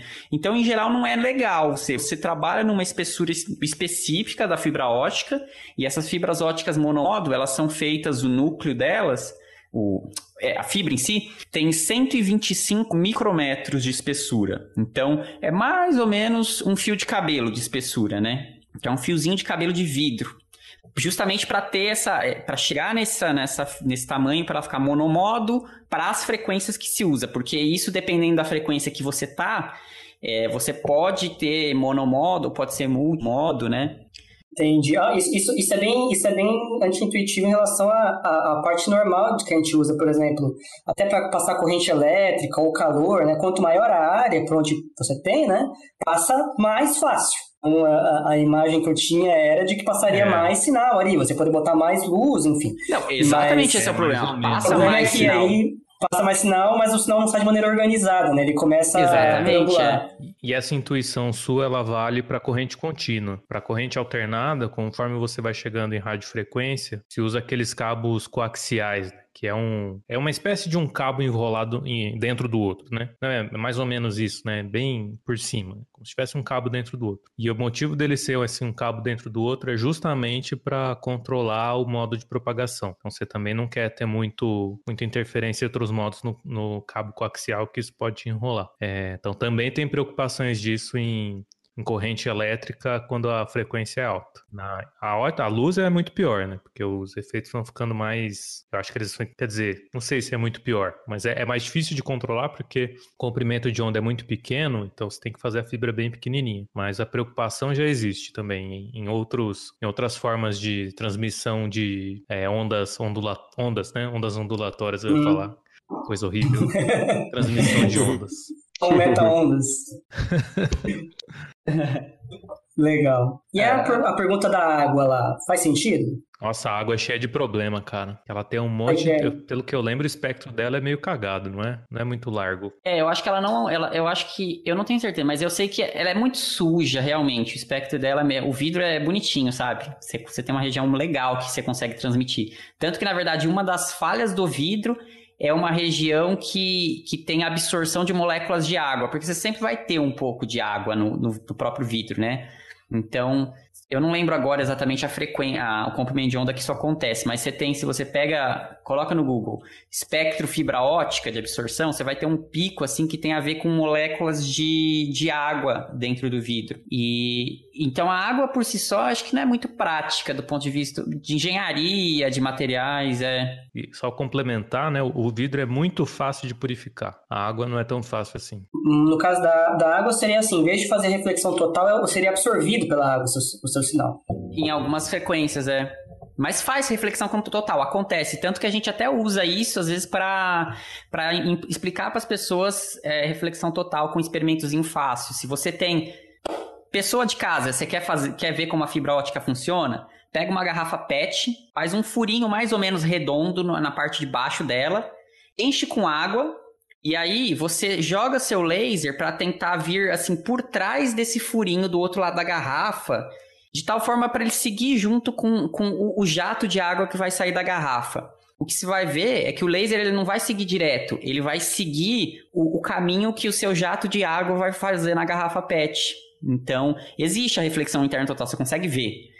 Só que é isso, ela perde, é, tem muita perda. Você vê que ela vai rapidinho sumindo dentro do, da água, sabe? É, só ia comentar dos outros, então. É, com relação ao tamanho também, mais ou menos na linha do que o Rodrigo comentou, é, César, na verdade, assim, tem essa ideia de zigue-zaguear, mas o que a gente chama, os diferentes modos que a gente chama, é assim, os mais fundamentais, que são aqueles em que a, é, a, a, se propaga mais rápido na fibra, se você quiser, que é o que o zigue-zague é mais longe, né? É quase colinear com a propagação da fibra. É, enfim, esses são os de, os de mais baixa frequência, né? Eles são os, os fundamentais. Aí, conforme você vai aumentando, se a fibra permitir, os modos de ordem superior, eles vão inclinando mais, né? É, nessa visão traçado de raios. Eles zigue-zagueiam mais. E isso, na verdade, é, é uma visão pictórica que a gente tem, mas o que a gente sabe, assim, da resolução das equações de Maxwell, é que no caso mais fundamental, a luz está mais confinada no núcleo da fibra, que a gente chama que é do vidro. Ou seja, o índice, a, a velocidade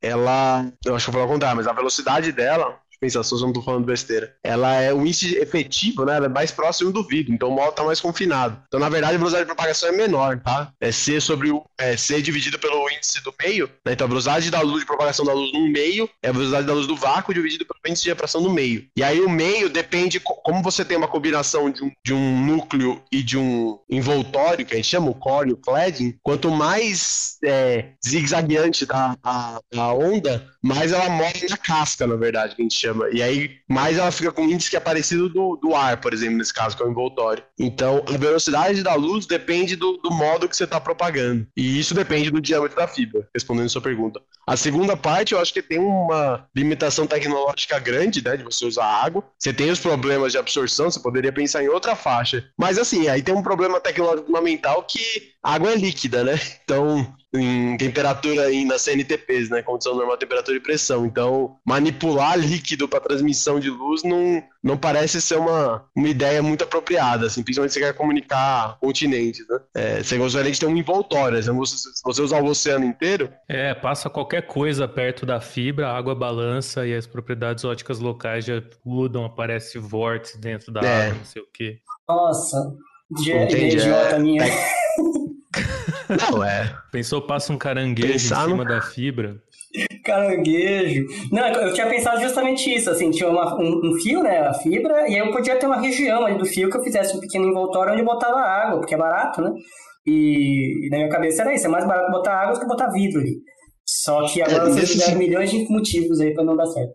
Nesse sentido, tem um compromisso, né? Porque do lado do canal, em princípio, você gostaria que fosse o mais transparente possível. O que isso significa? Significa que qualquer obstáculo que tem no caminho, ele atravessa meio sem, sem dar conta que existe, né? Ele é transparente. É... Só que se você tivesse o. o se você usasse convento de onda, por exemplo, da luz, que é o mais transparente possível, que é, sei lá, um ultra raio gama, não sei, eu não sei se existe isso, mas você vai ter um problema, porque em algum lugar você tem que emitir isso, então você tem que ter algum tipo de matéria que emita essa luz, e do outro lado você tem que ter alguma coisa que, que receba, e para se ter um receptor, ele tem que ter algum grau de opacidade, tem que interagir com a luz que você está mandando. Então é um compromisso aí, né? Você não pode usar um, um comprimento de onda aí, uma tecnologia que seja muito transparente a todo tipo de material, porque senão você ferrou, como é que você recebe? E se ela for interagir com tudo, como é que você transmite, né? Como é que, que canal que, é, que vai resistir a, a não introduzir ruído, né? E limitar a propagação da luz, né? Então tem um compromisso aí a ser respeitado. Entendi. E a última pergunta acho que não faz sentido. Agora, para ele pensar, terahertz é visível, né? É, não. É, a gente usa o infravermelho, né? No, nas comunicações, é infravermelho próximo. É, mas acho que, mas eu acho que cabe tudo, né? Porque 193 terahertz é, é infravermelho, mas se, se for o quê? Para 500 terahertz? 600, talvez? Seria no visível? Acho que nem que a gente não usa, né? Visível a gente pensava nos 300 e pouco, 4, 380 600 nanômetros. Então, Mas pra que, você, que a gente usa, né? Era curiosidade que tinha o nome fibra ótica, eu não sabia se era porque era relacionado a ser uma onda eletromagnética ou ótica de que era algo visível na frequência É, é que visível. é muito próximo, né? É que funciona muito parecido com o que é a luz visível, mas não é exatamente visível, né? Mas os é, lasers, é, a gente usa lasers, pra... né? A gente é, é, tudo muito parecido. A gente usa a ótica que a gente usa, é muito é sempre a gente lida com lentes, com espelhos, assim, é tudo muito parecido com o que é numa ótica do visível, apesar de a gente não enxergar. É, então para fins práticos, é infravermelho é ótica. Infravermelho Exato. próximo. Acima de 100 terahertz, você pode falar que é ótimo. Porque, do ponto de vista da tecnologia, você tem o que o pessoal chama do gap de terahertz, né? Porque você vem das ondas de rádio, então megahertz, gigahertz, aí chega em terahertz. Terahertz é, um, é uma área de pesquisa muito quente atualmente. Criar canais e, e fontes tal, e, e coisas integradas em terahertz. Né? Exato. Terahertz, Em unidades, né? tá- Unidades a dezenas de terahertz, exato. A gente tá falando de centenas. Exato.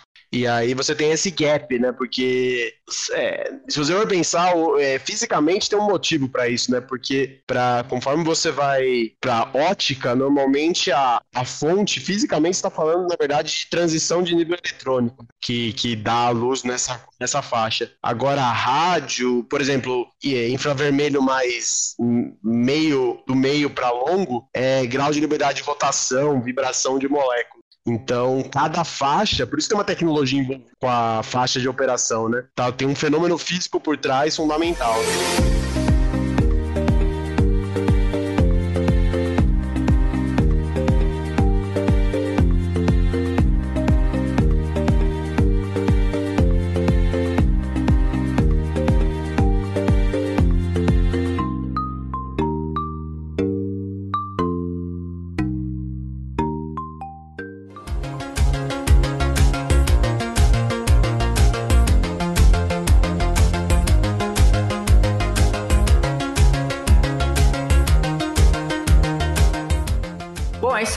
gente. Falamos bastante, hum, desde a filosofia até a coisa mais engenharia possível né, do, da- das, telecomuni das comunicações, das telecomunicações. Você entendeu, acho que um pouco melhor como é que funciona a sua internet, que você está alugando o seu espacinho dentro da fibra ótica, né? E espero que vocês tenham gostado do episódio. Eu também queria convidar vocês para, quem quiser é, ouvir um pouco mais, a gente tem um Fizi News, o número 5, que a gente fala sobre o recorde mundial atual de velocidade de, propagação de informação em fibra ótica. E é muito interessante, a gente tem esse News, a gente fala bastante dele, e é- foi feito por uma brasileira. Atualmente o recorde é de uma brasileira, né? Uma professora brasileira da, lá na Inglaterra. Então convido vocês para ouvirem o Fizi News número 5, se vocês não tiverem ouvido ainda. E é isso, gente. Fiquem bem, sigam a gente nas redes sociais, no Instagram, no Twitter. E é, fiquem bem. Até mais. Tchau, galera. Valeu, galera. Valeu, galera. Até mais.